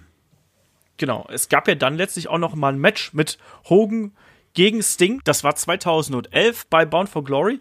Ähm, und da wurde dann eben diese, diese Storyline auch beendet. Also äh, Garrett Bischoff war damals Special Referee und dadurch, dass Sting gewonnen hat, hat Dixie Carter die Kontrolle über die Company zurückgewonnen. Äh, Ansonsten hätte Hogan nämlich weiterhin ja hier am Ruder bleiben können und Sting hätte die Promotion verlassen müssen. Denn Hogan verlor hier zwar, ähm, aber am Ende wurde eben ein Sting von äh, Immortal attackiert und Hogan, der damals schon blutüberströmt gewesen ist nach einer großen Schlacht der beiden, ähm, ja, turnte dann wieder Babyface und half Sting äh, gegen Immortal. Und ich muss ehrlich sagen, ich kann mich da noch ziemlich gut dran erinnern, weil ich hab, fand das damals geil. Ich kann es dir nicht genau sagen, wieso. Irgendwie haben die mich damals getriggert, obwohl das äh, grauenvoll gewesen ist. Aber es war schon, ich fand das schon cool, muss ich sagen. Das hat mir ganz gut gefallen. Aber ja, ähm, schwierige, schwierige Kiste. Hogan bei, bei äh, bei TNA ist, äh, ist wirklich, ist wirklich kompliziert. 2012, 2013 ging es dann auch weiter mit der Aces and Eight Storyline. Ähm, ich glaube, Shaggy, da warst du äh, ein größerer Freund von, oder? Bei mir war das schon die Zeit, da habe ich schon äh, TNA nicht mehr so intensiv verfolgt. Ja, ich habe TNA auch nicht so intensiv wirklich verfolgt, aber ähm, die Aces and Eight Storyline hat mich ein bisschen wieder zurückgebracht. Das war, was ich nicht gut fand, dass eine Brooke Hogan zu dem Zeitpunkt auch ähm, die, on, ein großer On-Air-Charakter war bei bei TNA, aber das basiert gerade aufgrund dieser Story. Was auch noch, wer auch noch hinzukam, ist in, in Garrett, ähm, äh, pff, warte mal. Bischof. Garrett Bischof, genau, sorry. Der Sohn von Eric Bischof, den ja auch quasi Hogan war, galt als sein Mentor und die, die, das hat, die hatte man als On-Air-Charaktere. In Bully Way hat eine größere Rolle gespielt. Es gab eine Gruppierung von so, ja, Bikern, die ähm, Rocker, die quasi TNA aufgemischt haben, TNA an sich reißen wollten, so ein bisschen, die auch am Anfang nicht nur unter Masken gesteckt haben. Und oh, Hogan hat und, und Hogan natürlich äh, hatte, also Hogan hatte war im Kreuzfeuer der, der Gruppierung so ein bisschen wie andere auch, wie auch eine, eine Brooke. Und Brooke hatte damals eine On-Air-Beziehung mit, mit Bully Way, der sie damals auch so ein bisschen unterstützt hat gegen die Aces und Eight. Und irgendwann haben sich die Aces und Eight nach und nach demaskiert. Unter anderem ein, ein Devon Dudley oder ein, ein Devon war einer, der unter den Masken gesteckt hat. Und letzten Endes ähm, gab's, kam raus, dass der Präsident von Aces und Eight niemand geringer ist als Bully Way war. Coole Storyline, ähm, letzten Endes, aber das waren auch nur ein paar Monate, weil es eigentlich irgendwie interessant aufgebaut war, weil es hätte alles sein können und das Ende war schon irgendwie ganz cool, aber die Geschichte, wie es dann mit Aces und Eight weiterging, an die kann ich auch nicht mehr so richtig erinnern und ist auch, glaube ich, nicht wirklich erwähnenswert. Es sollte doch mal wieder eine Hochzeit geben auch. Na klar soll es eine Hochzeit geben. ja, also auf jeden Fall, da war Hogan eben auch noch äh, in einer, in einer Off-Air-Rolle mehr oder weniger mit. Also nicht on-air zwar, aber eben nicht mehr aktiv im Ring. Ähm, er sollte auch mal von, von den äh, von Aces Aids attackiert werden, aber ähm, er ist eben nicht mehr wirklich aktiv in den Ring gestiegen und gerade diese Paarung Hogan und Sting, die wurde hier eben äh, längere Zeit äh, beibehalten, aber am Ende vom Tag war es dann auch so, dass eben äh, ein Hogan, nachdem sein Vertrag ausgelaufen ist und äh, ähm, quasi auch seine On-Air-Rolle hier äh, quasi beendet worden ist, indem er einfach das äh, Angebot von Dixie Carter, also On-Air jetzt, ähm, abgelehnt hat, ihr Businesspartner zu werden. Das hat, sie abge hat er abgelehnt und daraufhin äh, war er dann auch erstmal raus bei TNA und hat sehr viel verbrannte Erde hinterlassen. Und jetzt kommen wir tatsächlich langsam so ein bisschen zu dem, zu dem Ende von, von Hogans Karriere. Also aktiv ähm, äh, hat er seine letzten Matches 2012 äh, bestritten, muss man dazu sagen. Die letzten dann wirklich bei der äh, TNA Maximum Impact Tour an der Seite von James Storm und Sting gegen äh, eben Bobby, Bobby Roode übrigens, äh, Bully Ray und Kurt Angle. Ähm, es gab übrigens, das habe ich ganz vergessen zu sagen, aber ich wollte eigentlich gerade eben noch darauf anspielen, dass wir schon mal eine Paarung gehabt haben mit äh, Team ähm, Hogan und Team Ric Flair, wie wir es jetzt eben dann auch demnächst bei Crown Jewel haben. Damals war bei Lockdown traf Team Hogan, das war Hogan, Abyss, Jarrett, Jeff Hardy und Rob Van Dam, trafen auf Ric Flair und das war Ric Flair, Sting, Desmond Wolf, Robert Root und James Storm. Also da gibt's schon so ein bisschen Parallelen. Aber springen wir wieder zurück hier ins Jahr äh, ja, 2014, ähm, mehr oder weniger wo dann ein äh, Hogan langsam wieder zurück ins äh, WWE-Produkt gerutscht ist irgendwie. Es gab die ersten äh, Aufnahmen auf dem Network und bei ähm, WrestleMania 30 damals fungierte er dann eben als Host und äh, da gab es das legendäre Segment mit äh, Hulk Hogan, The Rock und Steve Austin und dem äh, Im Silverdome, ja. Superdome und dem Silverdome, genau. Er hatte seinen persönlichen Superblow da. Genau das. genau das. Ähm, ja, es gab noch eine äh, Hogan Appreciation Night äh, 2015 für ihn. Ähm, ja, es, es gab auch noch mal, es gab auch noch mal einen Auftritt natürlich. Es gab hier auch noch mal äh, bei äh, WrestleMania 31, wo er noch mal an der Seite von äh, Hall und Nash natürlich hier die NWO so ein bisschen äh, hat aufleben lassen, aber dann natürlich auch auf Seite von Sting gegen Triple H mit DX. Das hat auch nicht so richtig, also Sting und die und NWO, schwierige Kombination eigentlich immer gewesen, aber naja. Äh, was wir hier noch mal ganz kurz irgendwie anmerken müssen, ist natürlich die Sache mit dem ominösen Skandal 2015. Ähm, es gab ein Sextape, es gab natürlich auch äh, ähm, passenderweise dann auch innerhalb dieses Sextapes auch noch äh, rassistische Äußerungen, die es gegeben haben soll. Und Hogan war äh, so schnell, wie er teilweise gehypt worden ist bei WWE, ist er dann auch wieder davon verschwunden. Ähm, David, wie hast du es damals wahrgenommen? Ich fand es, das klingt das total übel, aber irgendwie passt es für mich zu dem Hulk Hogan, ähm, den ich als Fan halt eingeschätzt habe von WCW an und dann die Jahre danach. Also ähm, charakterlich nicht unbedingt das, was ich als Vorbild nennen würde. Und die rassistische Aussage, boah, das war schon harte Nummer. Also ja. äh, gibt's halt auch nicht von wegen so, ja, er ist mir so rausgerutscht, äh, ich habe sonst immer mit äh, schwarzen Western zusammengearbeitet. Nee, macht man nicht. Ja. Ist natürlich also so eine Sache, ne? Aber auf so einem, auf so einem Sextape, äh, was aufgenommen worden ist und von dem du nichts wusstest, wenn das, dass das gerade als, äh, ja. Als ja, aber allein schon die, die Tatsache, was da auf dem Sextape ist, dass er irgendwie die Frau von seinem Kumpel war, das nicht Brother Love sogar? Nee, das war nicht Brother Love, es war der Baba the Love Sponge, war das. Äh, mach ich doch. So, ähm, war halt ein Kumpel und der vögelte halt einfach seine Frau Äh, Ja, aber- während er zeitgleich verheiratet ist. Klar, aber sein Kumpel hat es auch gefilmt und hat das quasi verkauft. Also das war ja quasi auch eine Finte von, was, weiß nicht, ob es cooler ist. Ja, Moment, aber, aber Hogan war verheiratet. Ja, ich weiß aber nicht, ob es cooler ist, wenn Hogan sein, also was ich jetzt besser heißen soll, wenn Hogan die Frau seines Freundes filmt oder wenn äh, sein Freund äh, heimlich Hogan filmt, wie er mit seiner Frau schläft. Also das ist beides irgendwie ein bisschen crazy, würde ich sagen. Aber da ging es um Geld und Geld letzten Endes ist ja auch wirklich arg geflossen, weil äh, The Last Sponge hat ja den Film als äh, äh, verkauft damals und die haben, äh, wie, hieß die, wie, hieß die, wie hieß die Seite? Gawker. Genau. Und die haben ja das tatsächlich auch ausgestrahlt und der Hogan hat die war verklagt Auer. und hat das hat ihm auf jeden Fall nicht äh, eine ganze Menge Geld eingebracht, nicht nur den Ärger mit äh, wegen des Nigger-Spruchs, sondern auch wirklich eine ganze ganze Menge Geld und ähm, tja beides irgendwie nicht so cool, aber ja, der war ja erstmal auf jeden 115 ja, Millionen. 100 gut, er hat nicht alles komplett bekommen, meines Wissens irgendwie letzten Endes. Aber es gab, ist schon eine mehr Hogan, es war auf jeden Fall endlich wieder, ähm, hatte endlich wieder ein bisschen mehr Geld noch, er hatte dann, und ähm, das war schon, aber trotz allem war er dann erstmal draußen bei der WWE. Mattel hat seine äh, Hogan-Figuren nicht mehr weiter produziert. Man hat Hogan nicht mehr als Hall of Fame-Mitglied bei der WWE quasi ähm, geführt. Also da gab schon einigen großen Rattenschwanz, der noch dranhing. Ja. Genau das. Also es ist eine ganz, ganz mob eigentlich morbide, also es ist schon ziemlich grauenvolle Geschichte eigentlich von allen Beteiligten, muss man ganz klar so sagen. Ähm. Egal, also Hogan hat sich ja dann auch im Nachgang natürlich dafür entschuldigt. Er hat auch gesagt, dass er zu dem Zeitpunkt, als dieses Tape aufgenommen worden ist, dass er da äh, nicht gerade in dem besten ähm, Zustand äh, gewesen ist, psychischer Art.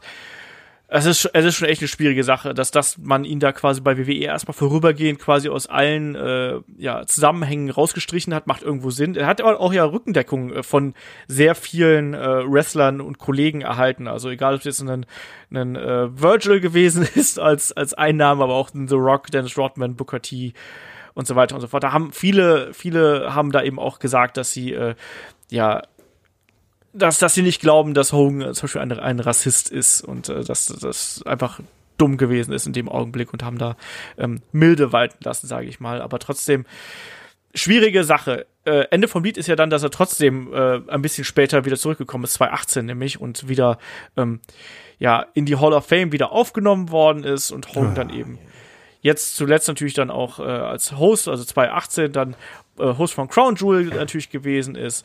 Ähm, er war bei äh, bei Raw dabei, ähm, als als Mean Gene Okerlund hier verstorben ist. Ähm, das war auch, äh, das fand ich auch ganz schön, muss ich sagen, ähm, dass dass er da so als alter Weggefährte ähm, mit dabei gewesen ist. Ähm, er hat Brutus Beefcake in die Hall of Fame aufgenommen. Das hat den Shaggy ganz besonders gefreut. Ja, was mich besonders gefreut hat, ja, das hat er gemacht. Ähm, äh, du hast gesagt, es ist jetzt nur doch ein paar Jahre vergangen, bis Hogan wieder zurückkam. Also so wenig war es jetzt nicht. Ja, ja. Also man hat schon wirklich lange gewartet. Aber was mich wirklich besonders gefreut ist, mir endlich auch mal live Hogans Musik anzuhören, weil ich war ja bei bei äh, WrestleMania 2019 und da kam ja Hogans Musik an der Seite von Alexa Bliss kam heraus und das war schon was Besonderes, dann so mit, weiß ich nicht mehr, wie es war, 80.000 Menschen ähm, Hogans Musik zu feiern und Hogan zu sehen. Also das ist auch immer noch trotzdem hat er irgendwie eine gewisse Aura. Ich fand's toll. Ja, also ähm, ich sag's mal so, ich habe Hogan noch nie live gesehen, der ist immer noch auf meiner Bucketlist. Das ist so ein bisschen, das ist ein bisschen traurig. Also wir haben gerade dieses Gerichtsverfahren angesprochen. Ich glaube 100 Millionen waren äh, war die Klage, aber ich glaube, er hat am Ende offiziell 31 Millionen davon bekommen. Also es war nicht komplett ähm, generell die wir haben die Hogans Familie äh, angesprochen, da gab's auch äh, da auch eh schon se- diverse Zerwürfnisse. Ähm, er muss wohl auch keinen einfachen Stand gehabt haben, äh, sagen wir es einfach mal, äh, sagen wir es einfach mal so. Und das Geld von Crown Jewel hat er auch gerne angenommen. Ja, natürlich. Also ich meine, der, der Typ äh, Also die Promo davon die braucht das übel. Geld. Ja, aber Das waren ist, Anbieter, uiuiui. Ja, natürlich. Also, hey, es ist Crown Jewel. es ist halt wirklich bitter, ähm, äh, aber das haben ja auch andere Wrestler schon gemacht und haben gesagt, wir müssen auch irgendwo unsere, unsere äh, Rente finanzieren. Ähm, und das ist ja im Endeffekt nichts anderes. Ähm, er finanziert sich mit den letzten Auftritten, die er jetzt noch macht, nochmal äh, sein, sein Leben. Und jetzt ist es ja auch wirklich so, dass er da nochmal, genauso wie Ric Flair, äh, quasi als, als, ja, was ist er denn eigentlich? Manager, Wegbegleiter, was auch immer, dieses 10-Man-Tag-Team-Matches dann bei Crown Jewel antreten wird. Ob man das jetzt haben muss? Und er möchte noch ein letztes Match gegen Vince McMahon haben. Das Ja. wollte ich auch nochmal ansprechen. Die Gerüchte gibt es ja, dass es noch ein letztes Hogan-Match geben soll.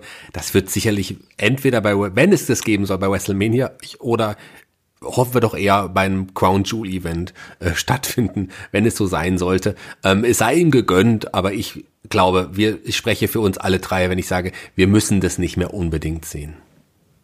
Ich möchte Ja. ihn eigentlich gegen Lesnar sehen, wie er den abfertigt. Oder wie er ihn besiegt. Vielleicht besiegt Der er auch ja, den Fiend einfach in einem Match. Clear, nach dem Laptop. macht- nach dem zeitgleich Nach dem fertig. Also das ist echt schon, also Hogan ist schon eine, eine, eine, komische Figur, also fast schon hin und wieder auch fast eine tragische Figur, aber wie das dann letztlich äh, mit ihm weitergehen wird, das werden erst die nächsten Monate und Jahre zeigen. Also er hat ja, ist ja auch, wie gesagt, jemand, der schwere gesundheitliche äh, Probleme gehabt hat, gerade eben mit dem Rücken. Er hat übrigens auch schon mal ähm, äh, auch schon mal auch schon mal Kliniken äh, verklagt wegen wegen falscher Behandlungsweisen. Also das hat er auch schon mal gemacht. Aber nichtsdestotrotz ist er auf jeden Fall jemand, der dem Wrestling auch auf der einen Seite sehr viel gegeben hat. Also ich finde, Hogan bringt eigentlich beide Seiten mit. Er hat uns auf der einen Seite unheimlich viele Erinnerungen geschenkt, gerade in, in, für uns in jungen Jahren. Und auf der anderen Seite hat er auch echt viel zerstört. Und das ist was, das trifft bei diesem, äh, bei dieser Kunstfigur Hulk Hogan einfach so hart aufeinander, dass ich mir da einfach wirklich schwerfällt, hier ein Resümee zu ziehen. Deswegen verweise ich das Resümee einfach an euch. Das ist ja meine äh, schöne Aufgabe hier als Moderator. Shaggy, was ist denn dein Fazit von Hulk Hogan? trotz aller Geschichten, die wir jetzt hatten, alle negativen Geschichten und allem drum und dran. Ähm, es, es gibt Macho Man Randy Savage, es gibt Bret Hart, es gibt Shawn Michaels, Sting, Ric Flair, aber die drei großen Stars, zumindest würde ich das jetzt mal behaupten, des Wrestlings sind Steve Austin, The Rock und natürlich Hulk Hogan. Also Hogan ist Wrestling, Hogan hat Wrestling zu der Zeit wirklich groß gemacht, als, als es, also ohne Hogan weiß ich nicht, Klar, vielleicht hätte man jemand anderen gefunden, aber es war nun mal Hogan, der Wrestling groß gemacht der Wrestling in Main, ins Mainstream gebracht hat. Das ist ein charismatischer Mensch gewesen, der wirklich sehr, sehr viel ausgestrahlt hat. Im Ring kein schlechter. Ähm, ohne, ich weiß nicht, wo, wo, wo Wrestling stehen würde ohne Hulk Hogan. Vielleicht hätte, hätte es den gleichen Weg gegangen, aber er war auf jeden Fall ein Wegbereiter. Und ich sag, wie gesagt, Austin, Rock und Hogan, das sind die drei Großen des Wrestlings. David. Äh, Hogan ist auf jeden Fall eine Legende des Wrestlings. Ähm, ohne ihn wäre Wrestling nie so groß geworden. Ohne Wrestling wäre Hogan nie so groß geworden, denke ich. Er war im, ja, sag mal, er hat legendäre Matches abgeliefert, äh, legendäre Momente. Allerdings ist bei mir im Hinterkopf immer, und das wird sich bei Hogan einfach nicht ändern, der Gedanke, dass er nicht nur vom Wrestling profitierte, sondern halt auch dafür sorgte, ähm, dass er das nicht nur das Bestmögliche rausholt, sondern halt meinetwegen auch was zerstört. Hauptsache, er hat den größten Vorteil. Und diese, dieser Gedankengang, den, den kriege ich nicht mehr weg. Ja. Das ist eben auch genau mein Problem, aber ich stimme da äh, auf jeden Fall auch überein. Hulk Hogan ist einer der größten, war lange Zeit der absolut größte, also 80er und 90er, da ging einfach nichts über Hulk Hogan. Hulk Hogan symbolisierte damals das Wrestling. Hulk Hogan hat das Wrestling verändert in beide Richtungen. Und ich bleib auch dabei, dass Hulk Hogan eine glorreiche und eine tragische Figur des Wrestlings in einem ist, weil er eben äh, auch eine sehr bewegte private Geschichte mit dahinter hat, mit gesundheitlichen Problemen, mit privaten Problemen und so weiter und so fort. Das ist, ich kann das auch alles nicht mehr wirklich voneinander trennen. Wenn ich aber an Hogan zurückdenke, dann denke ich auch vor allem an die großen Matches, die er gezeigt hat in den äh, Anfang der 90er, egal ob es jetzt gegen Andre the Giant ist. Ich glaube, ohne einen Hulk Hogan hätte ich wahrscheinlich auch nie den Warrior so geliebt, wie es damals der Fall gewesen ist. Und ohne einen Hogan hätte vielleicht auch WrestleMania 8 nicht so gut für mich funktioniert. Also da waren ganz viele Sachen dabei, die mich emotional auch da äh, mit, mit einem Hulk Hogan verbinden. Vielleicht auch meine, meine Liebe zum Wrestling. Ähm, das spielt da garantiert auch mit rein, weil ein Hulk Hogan war damals der lebensgroße Superheld, den wir im Wrestlingring sehen wollten. Trotz aller menschlichen Schwächen, die er offensichtlich ja mitbringt. Da äh, gibt's ja gar nichts, aber wer hat die nicht?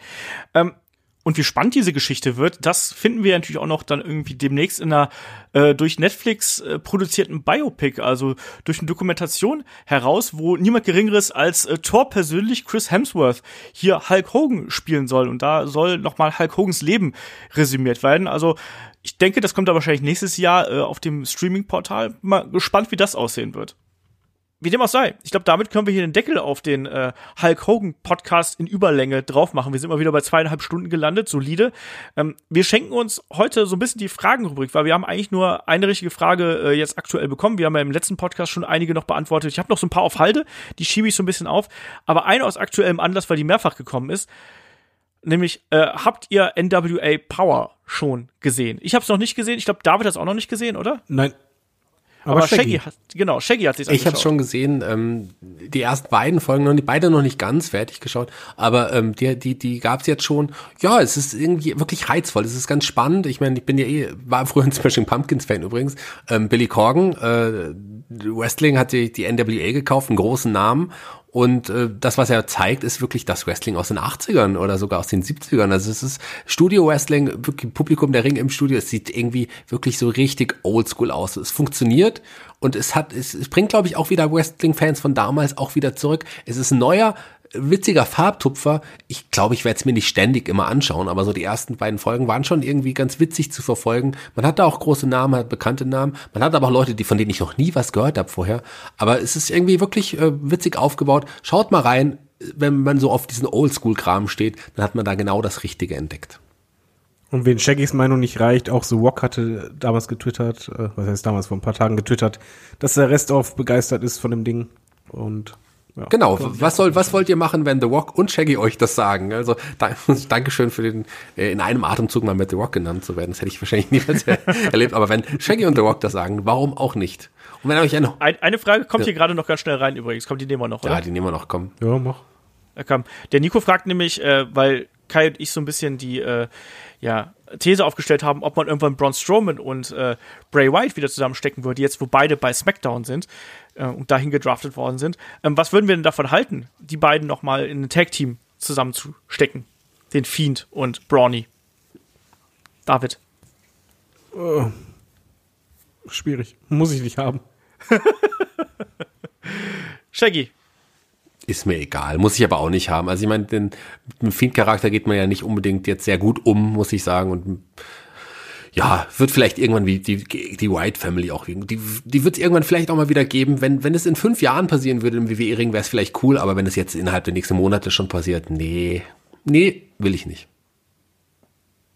Ich denke, dass wir das kriegen würden, werden. Ähm, vielleicht sogar schon ein bisschen eher als äh, in fünf Jahren, sondern ich glaube schon, dass wir das in ein bis zwei Jahren aller spätestens äh, sehen werden, weil sich bei SmackDown unweigerlich irgendwann die äh, Wege der beiden kreuzen wird. Als Team fände ich schwierig. Ähm, einfach weil es natürlich schon jetzt gerade mit dem Fiend-Charakter schon sehr übermächtig werden könnte und obendrein auch noch ein bisschen cartoony irgendwo. Da habe ich ein bisschen, ein bisschen Angst vor, aber derzeit äh, muss man ohnehin Angst darum haben, wo der Fiend-Charakter hinläuft. Insofern sage ich mal, ich fände ganz vorsichtig interessant, aber mehr dann eben auch nicht. Ich will es nicht unbedingt sehen. So, ich glaube, das äh, reicht erstmal so als Antwort. Und ähm, nächste Woche geht es hier weiter. Da machen wir wieder mal so einen Special-Podcast. Da sprechen wir dann über Gimmicks und zwar da über Gimmickwechsel, passend zu Bray Wyatt eigentlich. Also, ähm, wie wurden äh, Wrestler durch Gimmickwechsel und Gimmickveränderungen und Anpassungen und vielleicht auch recycelte Gimmicks irgendwo, äh, ja, nochmal gerettet, vielleicht auch manchmal in äh, die Krise gestoßen. Da werden wir nächste Woche drüber sprechen. Und äh, ich sag wie immer Dankeschön an äh, David und Shaggy hier an erster Stelle, die hier wirklich mit mir wacker zweieinhalb Stunden fast durchgehalten haben. Dankeschön. Sehr, sehr gerne. Und ich möchte ganz am Ende auch nochmal kurz die Worte sagen, die ich genauso ehrlich meine, wie Hulk Hogan das auch immer gesagt hat. Sprecht eure Gebete, esst eure Vitamine. Genau das müsst ihr machen. Glaubt an euch selbst und geht trainieren, hast du vergessen. Und seid echt Amerikaner, das hat er auch gesagt. Genau, genau. das wollte ich auch sagen. Esst eure Vitamine, sprecht eure Gebete, äh, trainiert und glaubt an euch selbst und seid richtige Amerikaner. Aber nicht andersrum. Nicht esst genau. eure Amerikaner. Esst eure Amerikaner. esst eure Amerikaner, sprecht eure Vitamine. Vitamine. Ah, es artet schon wieder aus. Ich glaube, wir müssen alle ins Bett. Es, äh, wir sind overpodcastet. Ähm, ich hoffe, ihr hattet Spaß dabei, über äh, uns hier zweieinhalb Stunden zuzuhören und äh, über Hulk Hogan und seine Karriere. Ich sage Dankeschön, bis zum nächsten Mal. Unterstützt uns auf Patreon und Steady, wenn ihr Bock drauf habt. Macht's gut. Tschüss. Tschüss.